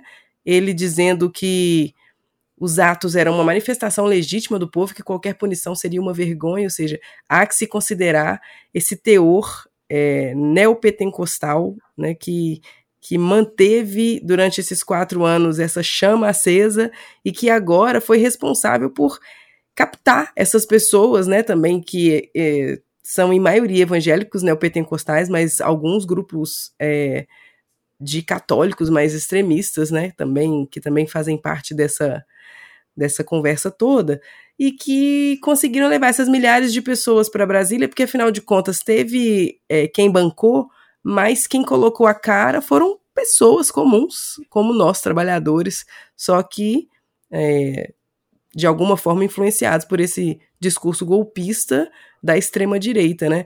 E aí, é, uma das coisas que isso me faz pensar é sobre como essa, essa ideia da capilaridade que a igreja evangélica dá para esse discurso também conversa com isso que a gente vem vendo ao longo desses últimos dias. Por exemplo, o vídeo que saiu hoje do Cristiano Zanin, advogado do Lula, sendo constrangido de uma forma muito violenta dentro do, de um aeroporto, que eu não sei de onde é, mas eu só fiquei pensando que ele ficou bastante calado, pensando assim: deixa eu ver como que eu vou ferrar esse cara que tá aqui me filmando de todas as maneiras possíveis, usando todo o código penal ao meu favor. Assim, de forma bastante fria, ele não reagiu. Mas o quanto esse é, esse discurso fascista vai ganhando capilaridade e vai violentando as pessoas nessas relações dentro da, da, da, nossa vida cotidiana. A Marina, no dia 2 de fevereiro, foi hostilizada, ofendida por uma bolsonarista dentro de um restaurante em Brasília. A gente viu derrubada de duas torres de, de transmissão de energia, uma, se não me engano, foi no Paraná, outra em Roraima. Ainda não tem uma suspeita confirmada de um ato desse tipo, né, de vandalismo específico, mas já se sabe que os cabos foram rompidos de forma intencional, ou seja, a gente está vendo acontecer coisas, é como se eles não parassem, assim. Não há uma sensação de derrota, pelo contrário. Parece que existe uma, uma nesses movimentos, né, e nesse tipo de comunicação que existe dentro desses movimentos, é, da extrema-direita uma sensação de que foi uma, um, um ato vitorioso, que eles conseguiram fazer aquilo que eles gostariam de fazer e que em breve estarão aí disponíveis para outras, outras missões. Apesar de que, né, na quarta-feira aí, o, a chamada deles para o mega ato, etc., teve adesão zero, né? Tem isso também. Um elemento a, a se colocar. Diego? Pois é. Pois é, pois é. Eu acho que. Dia quando dá essa respirada, vem aí, entendeu? Vem aí, vem aí. Porque assim, é, a, a Larissa puxou um negócio que eu acho que é importante, né? E, e acaba que isso pega muito, que é a coisa do Xandão, enfim. É, mostrando, assim, acho que uma coisa importante que eu estava falando na, na, na, primeira fala, né? Que é, o governo, né, dentro dessa estrutura burocrática, no máximo que pode fazer é utilizar o seu aparato repressivo ali, né, e tentar punir, enfim, é, de alguma forma esses que estão aí. A gente sabe, né, gente, que é, a própria liberação de presos do, no ato, os idosos, comorbidades, parente de criança, enfim, mostra a seletividade penal, né? Mostrando, inclusive, que o foco da. não é a punição, né? Mas é sempre o controle da população negra, né? Então, assim, já que é branco, velho, tá liberado, né? Então, acho que esse é um aspecto importante que a gente tem que sacar do próprio limite institucional de enfrentamento a esse processo. Por quê? Porque a Júlia estava falando, né, em relação à, à questão de como esses movimentos funcionam, né? E a gente precisa colocar é isso. A, a luta é luta de massas, é um processo de conflito de é, forças sociais que podem ter maior ou menor poder, né, especialmente quando entra as armas em jogo, mas é uma capacidade de colocar isso em movimento. E aí acho que só de fato é, as forças populares, né, tem a capacidade de fazer o enfrentamento. E a gente teve aí atos importantes por todo o Brasil, né? Esses dias. Inclusive, é, o, o, o Jones falou do Pedro Maren, né? Ele tem um texto que ele fez no calor do momento ali no dia. Eu só discuto, é, só é, divido um pouco dele do otimismo que ele tem nas forças populares, né? É, porque ele diz que as forças burocráticas elas têm perenidade, mas as forças populares são mais, né, como se elas não tivessem muito isso. Eu, eu, eu discordo porque acho que é, existe uma debilidade, inclusive, nas suas populares, que é a falta de uma hegemonia proletária no sentido desse enfrentamento, né? É, a gente é, vê como a, a força ideológica da pequena burguesia vacilante é muito presente, né? Por quê? Porque joga nos moinhos da institucionalidade a sua própria força e capacidade de mobilização. Então você faz um ato de força para colocar força na institucionalidade. Né? Assim, é, é muito louco isso, porque demonstra claramente a falta de clareza é, de, da sua própria força, né? E isso deixa bem claro também é esse predomínio de, de, uma ideologia pequeno-burguesa em vez é, de uma perspectiva proletária de massa, de enfrentamento de rua, né? É, e aí, os atos, né, os atos antigolpistas, que começaram no dia 9, dia 10, dia 11, enfim, se sucederam em vários lugares durante a semana, é, eles foram chamados. E aí, essas próprias vacilações em relação a como enfrentar esse processo disso, né, é, puxam coisas como, é, ao meu ver, terrorismo, que é uma faca de dois gumes, sabendo que a Dilma, né, Dilma aí, sancionou uma, uma lei antiterrorista que serve muito bem é, a nós, né? Ou seja, qualquer organização que faça é, ocupação, que faça enfrentamento de rua, pode ser enquadrada como terrorista. Então, assim, é preciso ter muito cuidado de como é, se movimentar nas mediações adequadas é, dentro do, do que está né, das é, necessidade de responsabilização. Né? Acho que a grande questão para nós é isso, né? Como que a gente vai responsabilizar essas pessoas? Óbvio, isso também se expressa numa série de questões que a gente vê nas palavras de ordem nos atos, né? Então, é, ditadura nunca mais. É, porra, para um marxista, toda democracia é ditadura de uma classe sobre a outra. E aí, essa coisa de ditadura nunca mais é um problema muito grande para quem está na perspectiva revolucionária, porque tá, é, eu preciso especificar isso melhor, preciso dizer sobre que ditadura eu estou dizendo sabe? É, eu preciso qualificar tanto a democracia quanto a ditadura de forma clara. Né? Então, por exemplo, a indefesa da democracia das instituições. Cara, isso é o que mais as pessoas falavam, né? É, em todas as falas do carro de som, no ato, enfim. É, óbvio, as pautas é, democráticas elas estão presentes nos anseios populares. Elas não estão separadas por uma muralha da China das pautas revolucionárias, certo? Existem necessidades de mediação, que obviamente não são tão simples e tão fáceis de fazer, mas a democracia não pode ser tratada pra, por nós como uma palavra vazia. Né? É, eu fiz a fala no ato na segunda-feira demarcando isso. Né? Até lá já está até na rede social já um cortezinho pequenininho dessa parte da minha fala. É, porque o Jones ainda colocou, né, eu até retuitei depois, né, que, pô, por um comunista não é aceitável eu fazer uma defesa de democracia em abstrato, né?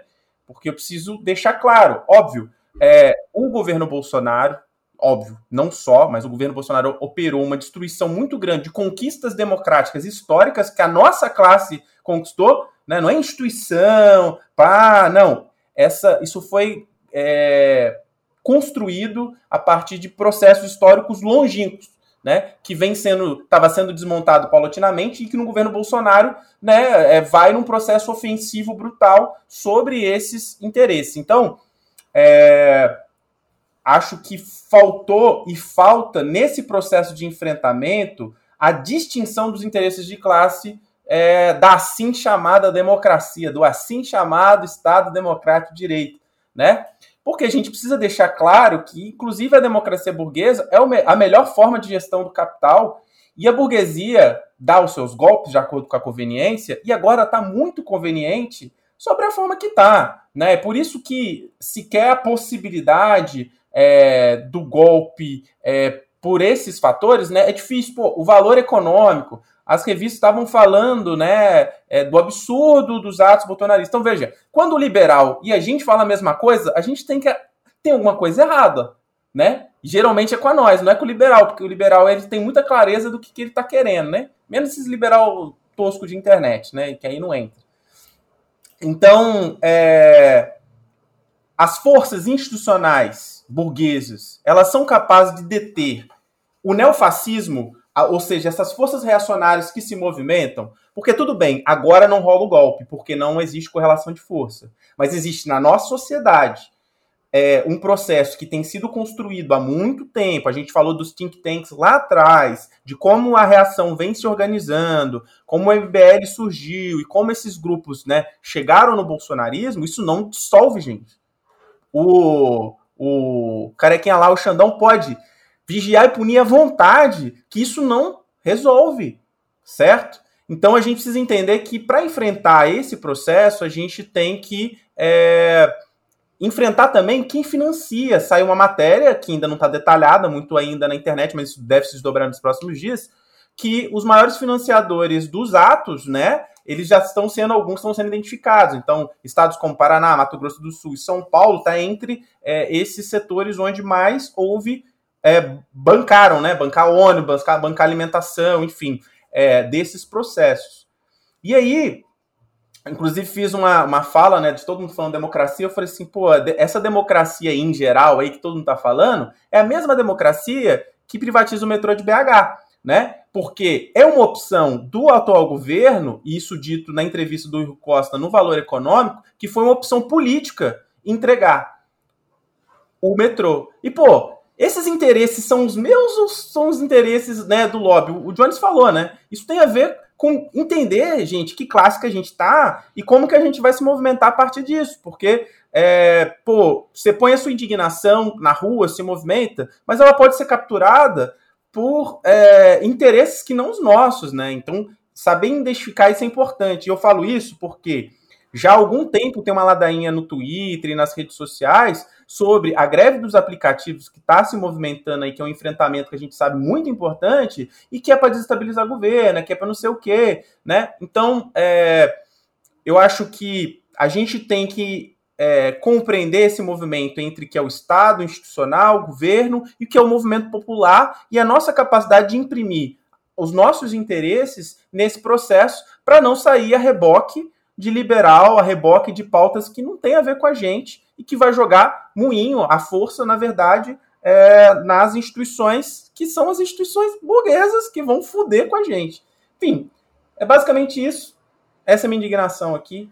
Acabei. Muito bom. É, eu só queria fazer um acréscimo sobre o que você falou aí do, do antes de passar pro Jones, da greve dos aplicativos, olha, a gente não pode excluir, além das pessoas que são abiloladas, né, da possibilidade da discussão de falar que isso, que, a greve dos aplicativos é uma, uma forma de desestabilizar o governo, de serem as próprias empresas de aplicativo que já fizeram essa tática anterior de contratar empresas para criar e disseminar né, desinformação entre os próprios entregadores, né? Então isso a gente não, não pode parar a pensar, porque, porque eles, essas empresas, fazem pesquisa de mercado, elas fazem pesquisa no, no é, de intenção de volta, elas fazem pesquisa de tudo isso e elas podem muito bem né, rodar essa discussão para ver se gera uma falsa polêmica interna e, por sua vez, né, tenta enfraquecer a, a própria greve dos aplicativos. Então a gente não pode excluir essa hipótese também. É, além dos abilolados sempre, né? Enfim, tem uma galera que a gente já sabe que tem um discursinho, qualquer coisa, né? Não, não pode, agora não, correção de força. Mas que independente de qualquer coisa. Mas os aplicativos têm esse, esse acréscimo, né? É, Jones? Ah, sim, eu vou aproveitar, deixa de Diego, para dar uma clássica pistolagem. Veja, o Diego falou da hegemonia, não hegemonia proletária nos movimentos populares, né? ou seja, hegemonia liberal de esquerda. Note, eu odeio a palavra ditadura nunca mais, mas eu não brigo com ela porque eu entendo a geração de militantes que né, enfrentou a ditadura empresarial militar, enfim, pegou os anos 80, e que essa palavra foi muito consolidada. Então, assim, eu compreendo o contexto que surgiu, não uso, mas não, não brigo com ela. Mas eu, particularmente, concordo com o Diego, acho muito ruim. Agora, veja, no domingo, organizações comunistas, de esquerda, socialistas tal, centraram seu debate na questão do terrorismo. Isso é uma vergonha. Isso é prova que, mesmo tendo o C de comunista no nome, ou até não tendo o C, né? Pode ser, sei lá, pode ter um U e tal, ser socialista. É, isso não garante uma linha comunista para ninguém. Porque, veja, terrorismo é um conceito difuso, impreciso, que é muito mais o poder político de um determinado sujeito ou organização de nomear o que é terrorismo. Então, por exemplo, a gente não chama de terrorismo os atos de jogar bomba em Hiroshima e Nagasaki. A gente pode ser comunista, crítico, os caras chamar, mas para a grande massa da população, para a cultura ocidental, para a historiografia, isso não passou a história como terrorismo. E aquilo ali foi um mero ato para incidir terror, particularmente da União Soviética. Assim como a gente não chama de terrorismo as ações diárias da polícia no Rio de Janeiro, Rio de Janeiro dos Emiliano aí, que a polícia volta e meia vai lá, entra na favela, mata três e sai. E deixa o corpo lá estendido. Então, assim, não existe definições claras e precisas de terrorismo. Normalmente se chama de terrorismo tudo que é uso da violência com fins abertamente políticos por organizações não estatais. Ou seja, até a definição de terrorismo não está nos meios, mas no sujeito que utiliza. Dado que se uma organização não estatal entra num lugar e mata três, isso é classificado como terrorismo. Mas se a polícia entra na favela e mata três, não é chamado de terrorismo, sendo que o meio é o mesmo.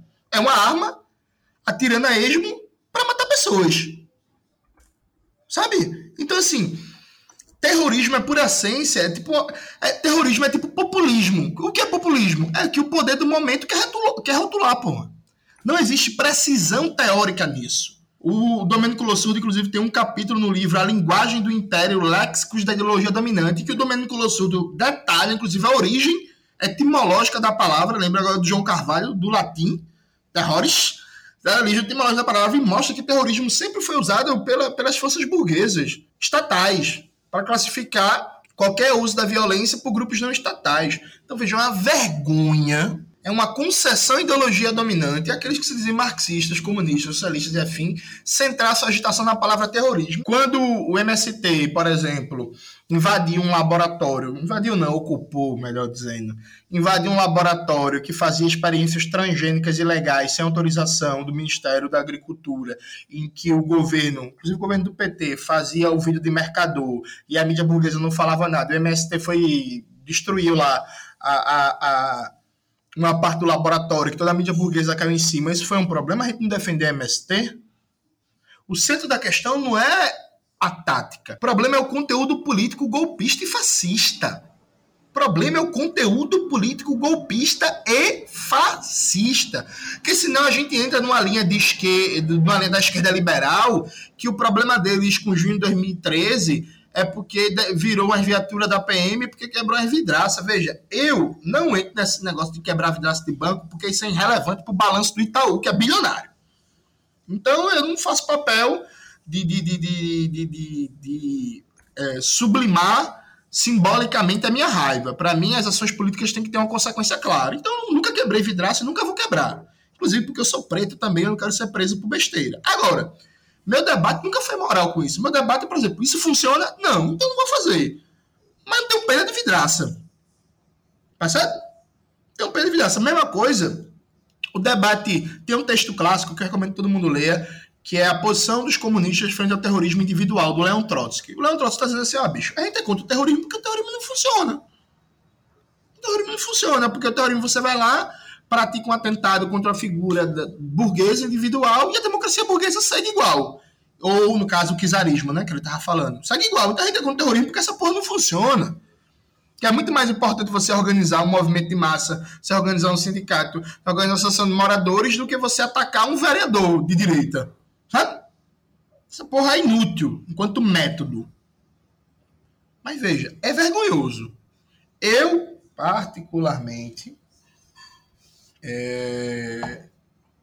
Fiquei muito preocupado com algumas pessoas que não estão percebendo o seguinte: o bolsonarismo é um movimento reacionário e fascista. Como todo movimento fascista, é um movimento de massas. E há elementos de forma comum a todo movimento de massas, meu amigo. Então, sim, repare, um centrista liberal, fã de Hannah Arendt, que vai dizer assim: ah, os movimentos bolsonaristas fazem coisas que a, os movimentos de esquerda sempre fazem, como criticar a grande mídia. É verdade. A gente não bate em jornalista, a gente não é covarde. Mas, por exemplo, odiar a Rede Globo, eu odeio a Rede Globo. É um bolsonarista odeia, sim. Mas veja, ele odeia pelo motivo errado. Mas ele não está errado errado em odiar a Rede Globo e não acreditar na mídia burguesa. É porque ele odeia pelos motivos errados e ele não acredita pelo motivo errado.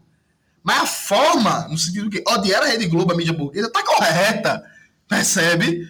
Então, assim, o mínimo que se espera de um comunista numa conjuntura como essa é não focar na forma, não assumir um discurso moralista abstrato, de defesa em abstrato do patrimônio público. Ah, Jones, você é a favor de quebrar a quadra de Cavalcante? Não.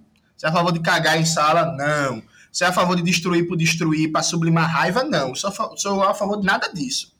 Agora, enquanto marxista, o foco é a crítica ao conteúdo golpista e fascista. Golpista e fascista. Quem não consegue firmar essa linha numa conjuntura como essa, recomendo que leia Lane, que é gostoso demais. Muito bom. Larissa, pode falar? Não, mas só para complementar o negócio do Jones, é porque eu não sei se minha fala ficou confusa, mas em momento nenhum eu falei sobre quebrar vidraça. Assim, inclusive, zero problema. Não, não, não, Lari. Não, de forma alguma. A minha questão é justamente, porra, a destruição de obra de arte, coisa que a gente nunca mais vai recuperar, porque tem coisa ali que foi quebrada que era do século, um bilhão de anos atrás, que foda-se. Nunca mais recupera. Teve obra de arte, teve coisa. É, a presentes de outros países que também nunca mais recupera. Fora a porra das documentações todas que foram retiradas, documento sigiloso, arma que primeiro falou que, que era arma mesmo e agora não, é arma de choque, que também não diminui a gravidade e a seriedade do que aconteceu. É, mas não, é porque eu não, eu não sabia se você tinha achado que eu tava falando de vidro, até porque pau no cu de vidraça. Era no sentido de, de porra, umas paradas que assim, não se recupera. E justamente por é, já ter participado de greve, já ter participado de ocupação e ver que, porra, todas as vezes que isso aconteceu, principalmente o, o pessoal que estava na responsabilidade das organizações tinham muito cuidado em falar, tipo assim, para tomar cuidado para não quebrar as coisas, para tomar cuidado para não estragar as coisas, mesmo que acidentalmente, pela merda que isso ia poder dar. Entende? É, principalmente em ocupação. E aí vê esses caras destruindo obra de arte que é de preço inestimado como se fosse porra nenhuma. Então era, era mais esse sentido, sacou? Mas não, agora, agora eu entendi, tá de boa. Não, no, no, no domingo, Lari, eu fiz vários tweets falando sobre isso, que não era papel dos comunistas estar falando de terrorismo, porque eu vi algumas notas políticas de organizações e tal que falavam disso, né? Aí quando o Diego deu o gancho, eu lembrei disso, porque eu passei domingo e segunda batendo bastante nisso. Então nem estava fazendo referência à, tua fala, não. Foi que eu lembrei o quão puto eu fiquei domingo. Inclusive, eu tava bebendo com minha namorada de 11 horas da noite para comemorar meu, meu aniversário, que já já ia chegar, porque o aniversário era na segunda, na virada. E tava pistolando puto por causa disso, porque, enfim, velho. É, é, é... O Brasil tem uma tradição maldita de lei e ordem aqui há um elemento muito forte de apelo à lei e ordem, né? Isso, isso traz para a gente um cuidado muito grande quando a gente for fazer essas críticas. Porque, por exemplo, eu, é, por exemplo, que eu dei, por exemplo, eu só acho um negócio imbecil, sem sentido, tá quebrando vidraça, mas eu evito estar tá fazendo crítica pública a isso, aos companheiros, por exemplo, anarquistas e por aí vai, por um motivo bem simples, pô. O Brasil tem um, uma cultura de apelo muito forte essa ideia de lei e ordem, essa coisa do, do movimento pacífico, do movimento ordeiro e por aí vai. Então, mesmo que eu sou contra, eu procuro ficar calado. Mas eu procuro ficar calado e tal. Eu, por exemplo, já participei de atos de rua aqui em Recife, contra aumento das passagens, que na rua eu fui contra, por exemplo, tocar fogo em ônibus, quebrar vidraça de ônibus, quebrar parada de ônibus, já várias vezes atuei, tipo assim, ei, bicho, não, faz isso não, pô, não precisa disso e tal. Mas nunca fui pra internet ou para qualquer meio público para fazer o discurso público contra isso, porque o Brasil tem uma tradição de lei e ordem muito complicada, que a gente, enquanto comunista, tem que ter um cuidado é, na hora de falar de terrorismo, porque isso se vira contra a gente assim, ó. Inclusive, o próprio discurso da CNN no, nos atos domingo foi que a esquerda fez isso em 2013 a direita está fazendo isso hoje. Esse foi o discurso da CNN. Percebe? Então, assim, os caras já engatilharam o negócio. A esquerda fez isso antes, a direita está fazendo agora. E qual foi o discurso de Bolsonaro? O tweet de Bolsonaro? Ah, quem faz isso é a esquerda, como fez em 2017, no ato contra a reforma da Previdência, lá em Brasília, e a esquerda fez isso em 2013. Tá errado. Não é papel do comunista tá centrando em comunicação e terrorismo. O problema é que eles são fascistas. É isso. E golpistas. Né? Enfim. Mas pra mudar um pouco o foco aqui, que a gente falou bastante do dia do ato em si, de algumas repercussões depois, foi muito interessante ver a repercussão internacional sobre os atos, porque todo mundo lá fora foi muito sagaz e, e rápida em mandar solidariedade, desaprovar o que estava acontecendo e etc e todo, tipo, vamos lá, respeitar a democracia no Brasil, então teve esse peso muito forte, é, que, que foi interessante de acompanhar. É, porque, de novo, o Lula conseguindo unir todas as tribos, né? Porque teve um dia desse que eu tava vendo, sei lá, Lula estava em ligação com o ex-presidente Bill Clinton, depois com outro cara, tipo, de não sei aonde, e termina com Miguel Dias-Canel de Cuba. Então, tipo assim, ele foi do liberal pra caralho, passando pelo social-democrata, até o, o, presidente cubano. Então, assim, o cara conseguiu dar a volta e novamente unir todas as tribos, né? Tem uma coisa que Lula é sagaz de fazer esse tipo de coisa. É, então, isso, de novo, deixou ele com uma força gigante. Foi muito interessante acompanhar. Primeiro, no dia, o discurso de grandes mídias sobre o que estava acontecendo, né? Porque era muito interessante ver, por exemplo, os comentaristas da Globo News se focando o tempo todo em não chamar de manifestantes, porque eles ficavam os manifestantes e aí eles se corrigiam para terroristas. E não, porque os manifestantes terroristas, não, porque os manifestantes os terroristas, eles tinham toda hora esse timing de perceber como eles estavam falando. E é muito interessante, por exemplo, no domingo, eles estarem falando, por exemplo, do quanto era importante, essencial e primordial que todas as autoridades que foram em maior ou menor grau é, permissivas com que aquilo aconteça, que elas fossem punidas. Afinal, elas permitiram e elas falharam no cumprimento de sua função, né? Inclusive, eu vi vários deles sendo bem severos com Ibanez, o que é ótimo, porque tem que ser mesmo. Só que hoje mesmo, um pouco antes de entrar na gravação, um pouco antes da gente conversar e tal, eu tava vendo de novo Globo News, porque eu gosto de ver esse tipo de coisa, eu gosto de chafurdar nesse tipo de lama. Eu acho interessante ver, ver determinadas visões que me deixam irritada em alguns momentos. E esta mesma galera que no domingo estavam falando da importância de responsabilizar todos aqueles que foram omissos, estavam passando um pano do tamanho do Mato Grosso pro Múcio, falando que não, o Múcio falou que quando. Porque o Lula ele foi muito esperto quando ele colocou o Múcio ali, porque ele sabia que ele tinha um, um bom, uma boa relação com os militares e uma boa relação com a direita. Era isso que ele precisava nesse momento. E aí, as pessoas da extrema esquerda que estão cobrando que o Múcio seja afastado não estão confiando na esperteza do, do, do que levou o Lula a botar esse homem ali, porque, como o próprio Múcio disse, ele não está está ali para atacar, ele está ali para defender. Tipo, um discurso cagado. Que, que, está em completa oposição ao que eles mesmos falaram no domingo. Porque se é para responsabilizar e ir atrás é, dos que participaram de forma direta ou indireta por ação ou omissão, porque especificamente no caso do Múcio, as, a análise tem que ser diferente.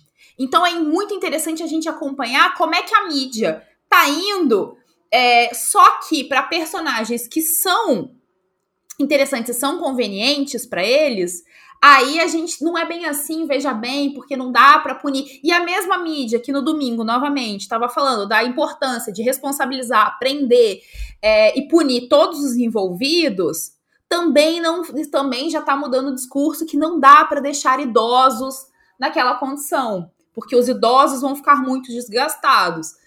Cara, o idoso ficou 60 dias na porra da porta de um quartel. E ele tava ótimo, sabe? Ele tava ótimo, ele tava pleno, ele não estava reclamando. Sabe? Ele, ele tava tomando. Não, era eles que estavam tomando chuva, que eles estavam tomando sol, que eles estavam passando por todas as intempéries do universo para pedir a salvação dos militares. E agora eles estão num galpão recebendo comida e, e etc. Aí. Aí fudeu, aí o idoso vai morrer.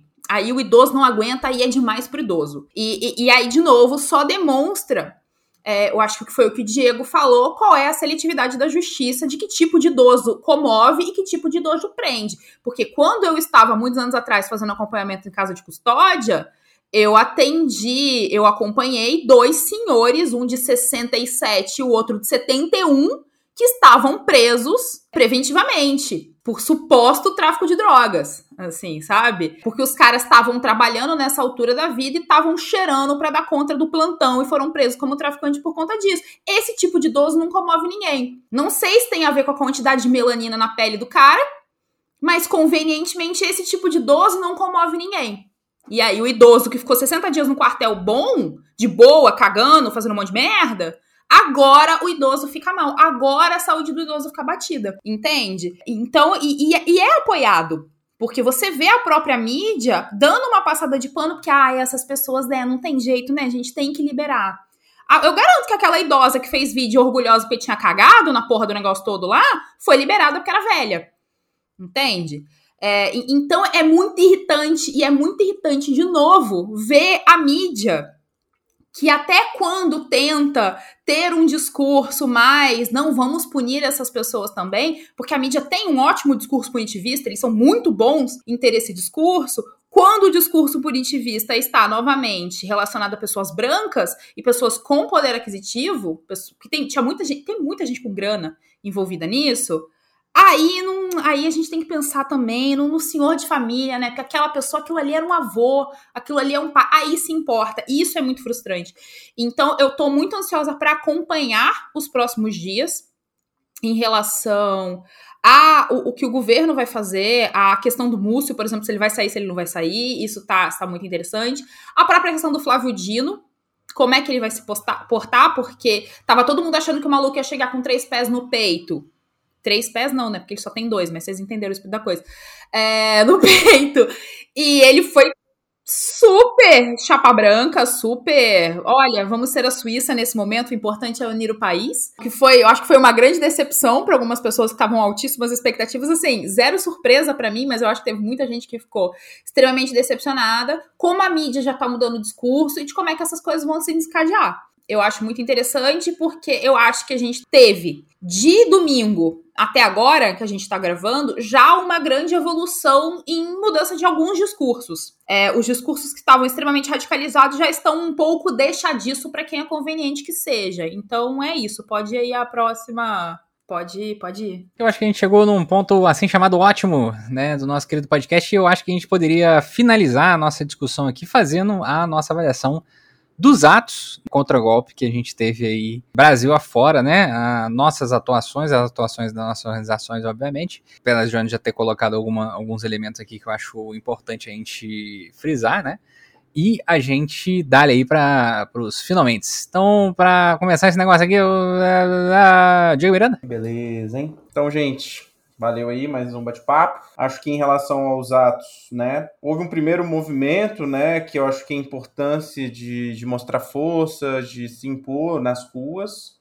É, isso não significa que acabou a mobilização ou que não possa ter mais coisas, é, mas acho que é preciso estar atento é, a como no interior né, desse enfrentamento, que tem um enfrentamento contra o golpista, né, contra o golpismo e de caráter também antifascista, se leve em conta que onde as forças estão depositadas, né? Se a gente vai depositar a força na gente mesmo ou se a gente vai depositar no colo das instituições, né? O Estado burguês não vai fazer senão aquilo que a gente, de alguma forma, organizadamente consegue é, impor, se colocar, enfim. É, então, a, a, questão dos atos é importante, teve muitas capitais e muitas cidades do interior também. É possível que mais momentos surja né, a necessidade de atos nesse sentido. E que, gente, não vai acabar o fascismo porque o Lilinha ganhou a eleição e agora vai conciliar com tudo e com todos, paz e amor, né? É, não vai. Não vai. O conflito é, que é substrato econômico e político que está posto não acabou. Não acha também que basta a gente demonizar as instituições religiosas, esses grupos né, que hegemonizam e criam seus aparelhos, porque a gente vai ter que enfrentar isso também. Né? A gente tem como tarefa no movimento pensar a partir de uma perspectiva proletária, né, que entende as necessidades das pautas democráticas, mas que não pode ficar restrita a isso, para não cair é, na lógica institucional, burguesa, né, e ressaltar uma democracia em abstrato, que de abstrato não tem nada, né, é burguesa. Então, acho que é, isso é importante para que a gente não seja capturado e, nos, e seja levado a, a, a, reboque. Né? A grande questão do momento é ficar atento para ir no reboque, né? porque parece que a, a galera adora criticar liberal na internet e depois vai a reboque de pauta liberal. Né? Então, acho que isso é importante para que a gente siga né, na luta, é, lutando e criando o poder popular. É isso aí. É, porque isso aí, Rogerinho, o, o jovem ele só sabe falar mal do liberal, mas ele não sabe identificar quem é, é o liberal. Aí ele só fala mal do liberal, que é óbvio que é liberal. Júlia Rocha? Ah, eu só queria finalizar rapidamente, acrescentando a fala do Diego, que eu me surpreendi positivamente com os atos. Eu achei que para um ato que foi é, chamado de um dia para o outro, por uma fração relativamente pequena, né, da esquerda, ou seja, a esquerda radical e os movimentos sociais. Pensando também que houve um movimento de desmobilização bastante característico de uma fração, né, desse espectro político que parece ter medo do povo na rua, do povo trabalhador, da classe trabalhadora organizada na rua, e que vive dessa desmobilização, né? Eu acho que foi bastante surpreendente para mim, assim, quando eu vi as imagens das outras cidades, quando eu vi quantas cidades no interior, né, São José dos Campos, outras cidades do interior de São Paulo, aqui em Minas, BH, interior de Minas, cidade, muitas cidades no Nordeste, as capitais, o ato do Rio e de São Paulo foram atos muito grandes, nessas condições, né, de chamamento muito, é, é, muito próximo, menos de 24 horas de organização, eu me surpreendi, achei que que foi algo assim que me, me deu uma. Como é que eu posso dizer assim? Ah, me deu uma alegria saber que em tão pouco tempo conseguimos fazer atos tão grandes. Isso é, é uma sinalização também de que cresce e de que a gente é, pode estar tá também avançando a partir da, da, dessa tomada de consciência das pessoas, né, sobre afinal de contas sou um trabalhador e afinal de contas preciso me mobilizar nesse sentido. E é como eu gosto bastante de dizer, né, assim, estar organizado é outra história. e quando a gente tem a, a, nossa, as nossas organizações, elas vão ganhando corpo e, e, e vão crescendo, a gente vê isso refletido também na nossa capacidade de mobilizar, né? Muito bom. Fiquei feliz por isso. Laris Coaching. Bom, tem uma visão parecida com a da Júlia, foi, foi muito interessante porque a chamada para os atos foi imediata, né? No domingo de noite a galera tava fazendo chamada para ato que ia rolar na segunda-feira. É, e aí aquela coisa, é, eu achei que ia dar menos gente do que deu. Assim, eu fiquei muito impressionada, eu fiquei muito feliz, porque considerando que foi chamado de supetão, assim, foi, foi muito interessante. E foi muito interessante ver gente que nunca tinha pisado numa manifestação é, num ato, mas que estava muito incomodado com o que estava acontecendo e achava muito importante nesse momento ir pra rua. Eu achei, eu achei isso muito bonito, assim.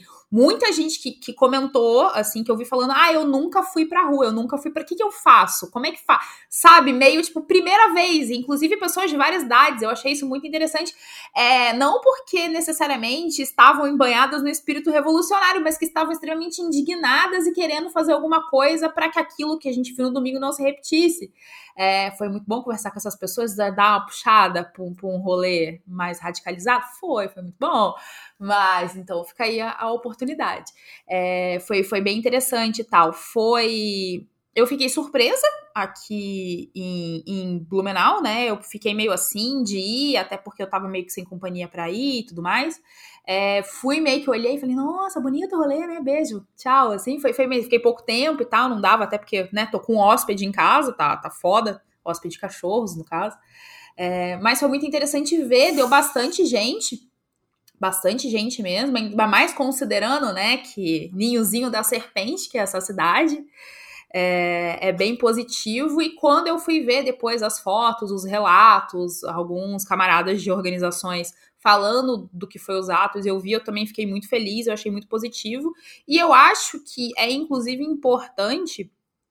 É, também uma coisa que eu achei muito legal para variar foi a participação das organizadas que estão fazendo um empenho muito bom em estar sempre presente, em falar da importância da democracia, inclusive em falar da, da, da, ligação futebol e democracia e etc, e política e antifascista, eu achei sensacional, assim, eu, eu tô gostando desse, desse momento, inclusive vai ter episódio sobre isso em breve.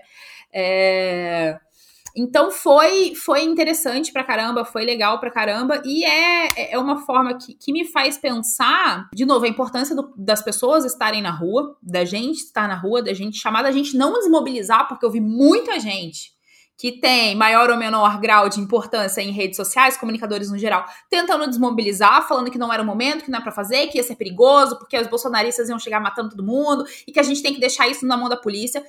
Me desculpa, a polícia nunca vai ficar do nosso lado, a polícia nunca vai proteger a gente e a gente não pode contar com a polícia. Assim, sabe? Não, não existe essa possibilidade. É, então, assim, você não quer participar dos atos, você não se sente confortável, você não você sente medo.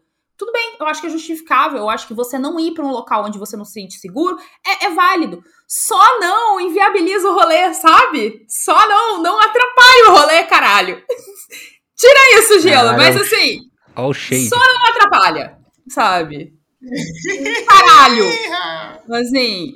Não tira, não, Gelo. Deixa isso aí, deixa isso aí. Sabe, se você não quer jogar, não joga, mas não atrapalha. Não, tá, não atrapalha quem tá na luta há muito tempo, sabe? E tente levar mais a sério quem está construindo o movimento, os movimentos, é, seja um movimento antifascista, seja um movimento, porra, de esquerda revolucionária, há muito tempo. E tá acostumado a lidar com merda há muito tempo. Então, assim, leve mais a sério a responsabilidade e o acúmulo que essas pessoas têm para, num momento desse, chamar as pessoas pro ato. Entende? É, é, é aquela coisa assim, dê a você o, o, seu devido lugar dentro dessa ótica, entende? É, entenda que existem pessoas que têm uma avaliação melhor, é, mais estruturada, com um histórico mais palpável em relação a determinadas coisas, a determinação a, a atos e como agir e como proceder nesses momentos. É isso. Muito obrigada a todos. Me excedi. Peço perdão pelo vacilo, não, não peço. Acontece. Empolgou. Beijos e tchau, tchau. Muito bom. João Manuel. Não, veja, acho que a primeira coisa com um ponto que Júlia trouxe, eu também me surpreendi. E aqui eu vou fazer uma confissão para vocês. Segunda-feira foi meu aniversário, né? Que seja mais um dia lindo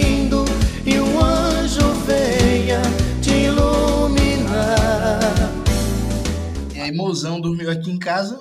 Eu não chamo ela de Mozão, eu chamo ela de meu dengo, que é muito mais fofo. Fica aí a dica de apelido romântico aí para vocês. O homem apaixonado. Mais uma vez, os solteiros sendo humilhados no Revolução. Humilhados, humilhados. Não, o, o, o, o solteiro ele tem que ser humilhado para ele deixar de ser solteiro. Assim como o liberal tem que ser humilhado para ele deixar de ser liberal e virar comunista, marxista. Ministério da É outro Ministério Lula, que se me chamar, eu resolvo. E aí, né, a gente pô, foi almoçar, comi um, um polvozinho maravilhoso. E aí depois a gente ficou assim, aí, vamos pro ato ou vamos pro cinema? Falei, porra, vamos pro ato. Eu acho que vai dar ninguém. Se muito, dá 300 cabeças. Acho que vai ser só a vanguarda da vanguarda da vanguarda. A gente fez uma aposta. Falei, ó, vai dar de 200 a 300. Ela falou que vai de que ia dar de 500 a 600. E nós dois erramos, que deu 15 mil. Muito bom. Então, assim, foi positivo. Eu acho que tem outro elemento positivo que é como a palavra sem anistia ecoa em todos os campos, sabe? Todo mundo. Meu irmão, a, o PSB perdeu o governo, né? O PSB voltou a ir para de rua. e aí o, o, o, Pelega ali do Pedro Campos, filho do Campos, estava lá e falou que era sem anistia e tem que prender todos os golpistas. Eu falei assim, carai, o que perdeu uma eleição e um consenso político não fazem, né? Então, eu acho positivo. Inclusive, Pedro Campos, Vamos mandar teu irmão trabalhar aí, viu? Esse negócio de tá pintando rua de bairro rico para postar foto no Instagram tá demais. E aí eu achei muito positivo esse consenso do sem anistia. Eu acho que, cara, tem que aprofundar isso, o que, é que significa concretamente sem anistia. Porque, por exemplo, aqui em Recife, no carro de som, quem deu foco nos militares e na, na burguesia que financia o golpismo foi eu. Eu não fui o único a falar, atenção, não estou dizendo que eu fui o único. Assim, eu dei um foco na fala. Percebe? Então acho que a gente tem que qualificar e disputar o sentido da palavra sem anistia. Eu acho ótimo que todo mundo esteja nessa bandeira. E aí eu também destaco uma coisa que para mim é nova. Eu vi vários petistas com cartazes pedindo fim da tutela militar, lugar de militar no quartel e por aí vai. Então, assim, isso é uma novidade. Ver alas do petismo colocando também nos gritos, nos cartazes e tal, falando de fim da tutela militar. Também achei algo positivo, algo a ser explorado, assim, algo a gente aprofundar é, nesse caminho. É importante ter um calendário de lutas, né? Eu vou ser, ser chato, é, como eu era em 2021, nos atos fora Bolsonaro, assim, ato não pode ser igual show, né? Que, pô, brotou, apareceu, assim, tem que ter atos com calendário, campanhas temáticas, negócio planejado. Não são necessariamente atos de rua, por exemplo. A esquerda brasileira é muito sem criatividade, né? Ela é uma bosta. Mas a gente poderia, por exemplo, tirar uma semana temática de campanha, então um mês temático, aliás. Então, por exemplo, o debate é, sobre os militares, porra, uma semana panfletagem em massa em terminais de metrô e ônibus. Outra semana mega projeções em prédios dos grandes centros. Outra semana, grafitagem, decoração em muros. É grafitagem, viu, gente? Não é pichação, não, viu? Alô, alô, ABIM, Ministério Público, pá. E, e pensando em forma de estar sempre agitando as pautas e tentar pautar o debate público. Eu acho que é fundamental, tipo, ah, o ato foi massa, beleza. E aí? Qual é o próximo passo? Percebe? Aí, cobre aí, velho, seu sindicato, seu DCE, seu DA, seu movimento, seu partido, seu parlamentar, seu vereador, cobre a galera para saber quais são os próximos passos, quais são as próximas movimentações, por aí vai, porque a gente não pode deixar as ruas para a direita. Você acho que as ruas têm, é, têm que ser nossa, porque a gente tem muitos desafios. E aí, tantos desafios no plano nacional, a gente não falou disso hoje, mas desafios no plano, no plano estadual, né? É, é, Larissa está morando Santa Catarina, que tem um histórico que a gente conhece, mas, por exemplo, Júlia está em Belo Horizonte, que está governada pelo Zema, né, que está num processo, por exemplo, está agora encaminhando a privatização do metrô de BH. Né, Zé Miliano está no Rio de Janeiro, se não me falha a memória, porque Zé Miliano vive se mudando. Está no Rio, que o Cláudio Castro foi reeleito, né? Então... Eu não me mudo, estou acá e sempre fui acá. É, mas eu sempre estou em vários lugares ao mesmo tempo. E aí, o Carlos Castro foi reeleito, né? Que vem tocando a política de segurança que a gente sabe qual é. Aqui em Pernambuco, é, a governadora Raquel Lira, por exemplo, ela daqui a 20 dias começa o ano letivo escolar. Tem quase 3 mil aprovados no último concurso para professor feito no, no meio do ano passado. E ela não quer convocar ninguém. Percebe? E o pessoal dos aprovados estão desesperados aí. Então tem uma série de demandas para a gente tocar. A gente precisa de mobilização, de luta organizada, a gente precisa de calendário, de sistematicidade, a gente precisa de movimento popular. Todo mundo fala que é importante as ruas não ficarem para a direita. É fundamental. Então, vamos mobilizar a partir das pautas concretas, das demandas estratégicas é, da classe trabalhadora. E, por favor, gente, veja, eu entendo quem tem uma leitura enviesada e tosca de junho de 2013 e criou a alergia das ruas. Eu entendo, eu acho errado, sabe? É, mas eu entendo. Inclusive, esse ano fazem 10 anos de junho de 2013, né? Por mim, a gente fazer uma série de episódios especiais sobre o tema.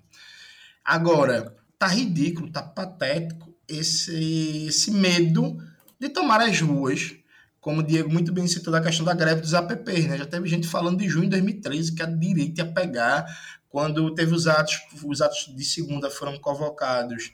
Também teve gente que falou que não dava para ir para as ruas, que não sei o que, junho de 2013. Tudo é junho de 2013, pô. Galera, procurem terapia, pô, procurem ajuda. 2013 entrou aqui na minha casa agora, abriu a minha geladeira e me bateu com uma garrafa d'água, hein? É, pô, quando você tá, tá assim, à noite, levanta para ir fazer xixi, tudo escuro você vê junho de 2013 um vulto assim passando, porque na moral, pô, é sério, sabe? É, tem coisas que não são aceitáveis. Se a gente tem medo das ruas, é melhor morrer, pô.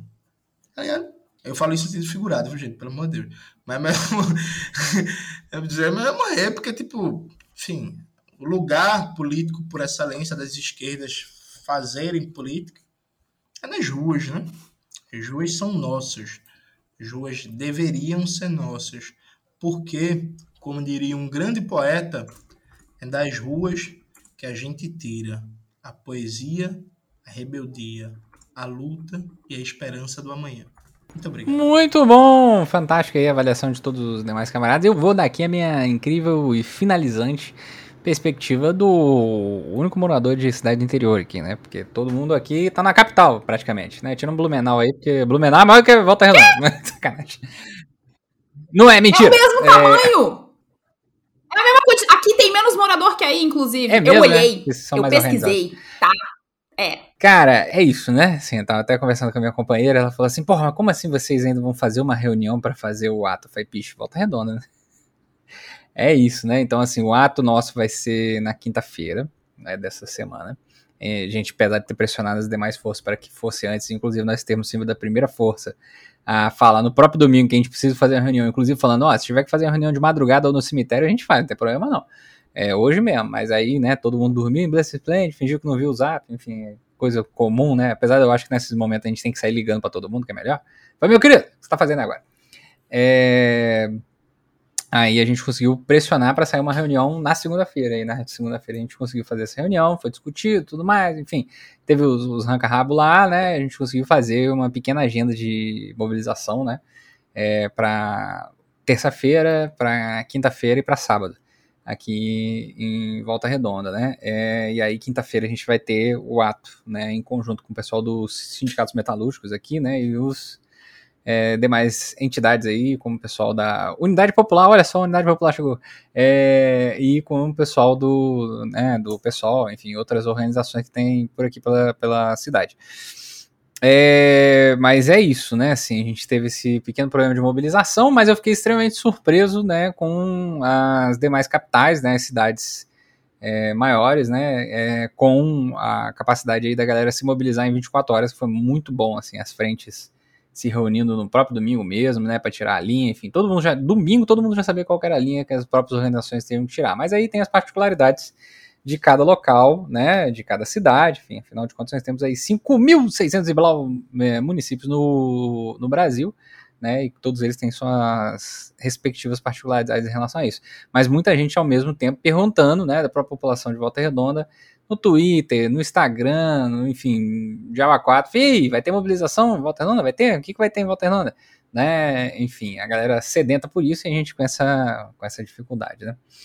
É, mas é, acho que os atos têm que né, continuar a se expandir e fazer exatamente isso que o próprio Jones colocou aqui, de a gente, quer dizer, todos colocaram na verdade, né, de a gente mobilizar no sentido da gente entender. Que quem tem que resolver essa porra é a gente, né, a gente tem que se colocar, as instituições vão fazer o que as instituições sempre fazem, né, na medida do possível, né, dentro da ordem burguesa, mas é, se existe uma possibilidade da gente avançar e da gente superar essa sociedade, não vai ser através dessas instituições, vai ser superando essas instituições e propondo aquilo que está para além das quatro paredinhas dessas respectivas instituições.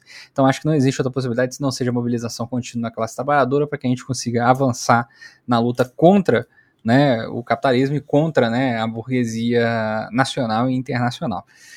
É isso, meus queridos amigos. Queria agradecer a todos que estiveram aqui nos ouvindo até o presente momento e mandar aquele grande abraço. Lembrando que esse podcast só é possível de ser feito graças a você que é padrinho ou que nos auxilia na Aurelo. Inclusive, se você nos auxiliar na Aurelo, você ganha aí é, um, além de um abraço caloroso do pessoal do Revolu Show, você tem a possibilidade de nos auxiliar duplamente, né, fazendo a mudança aí, contribuindo pela primeira vez na Aurelo. É, sua contribuição, se é 12 reais, vai ser 4, né, no primeiro momento.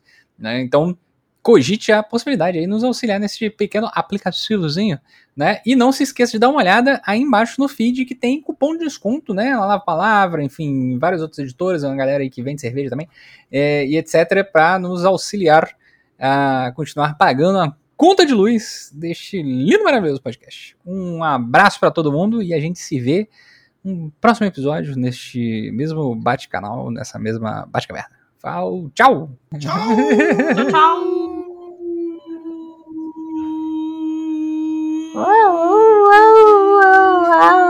tchau.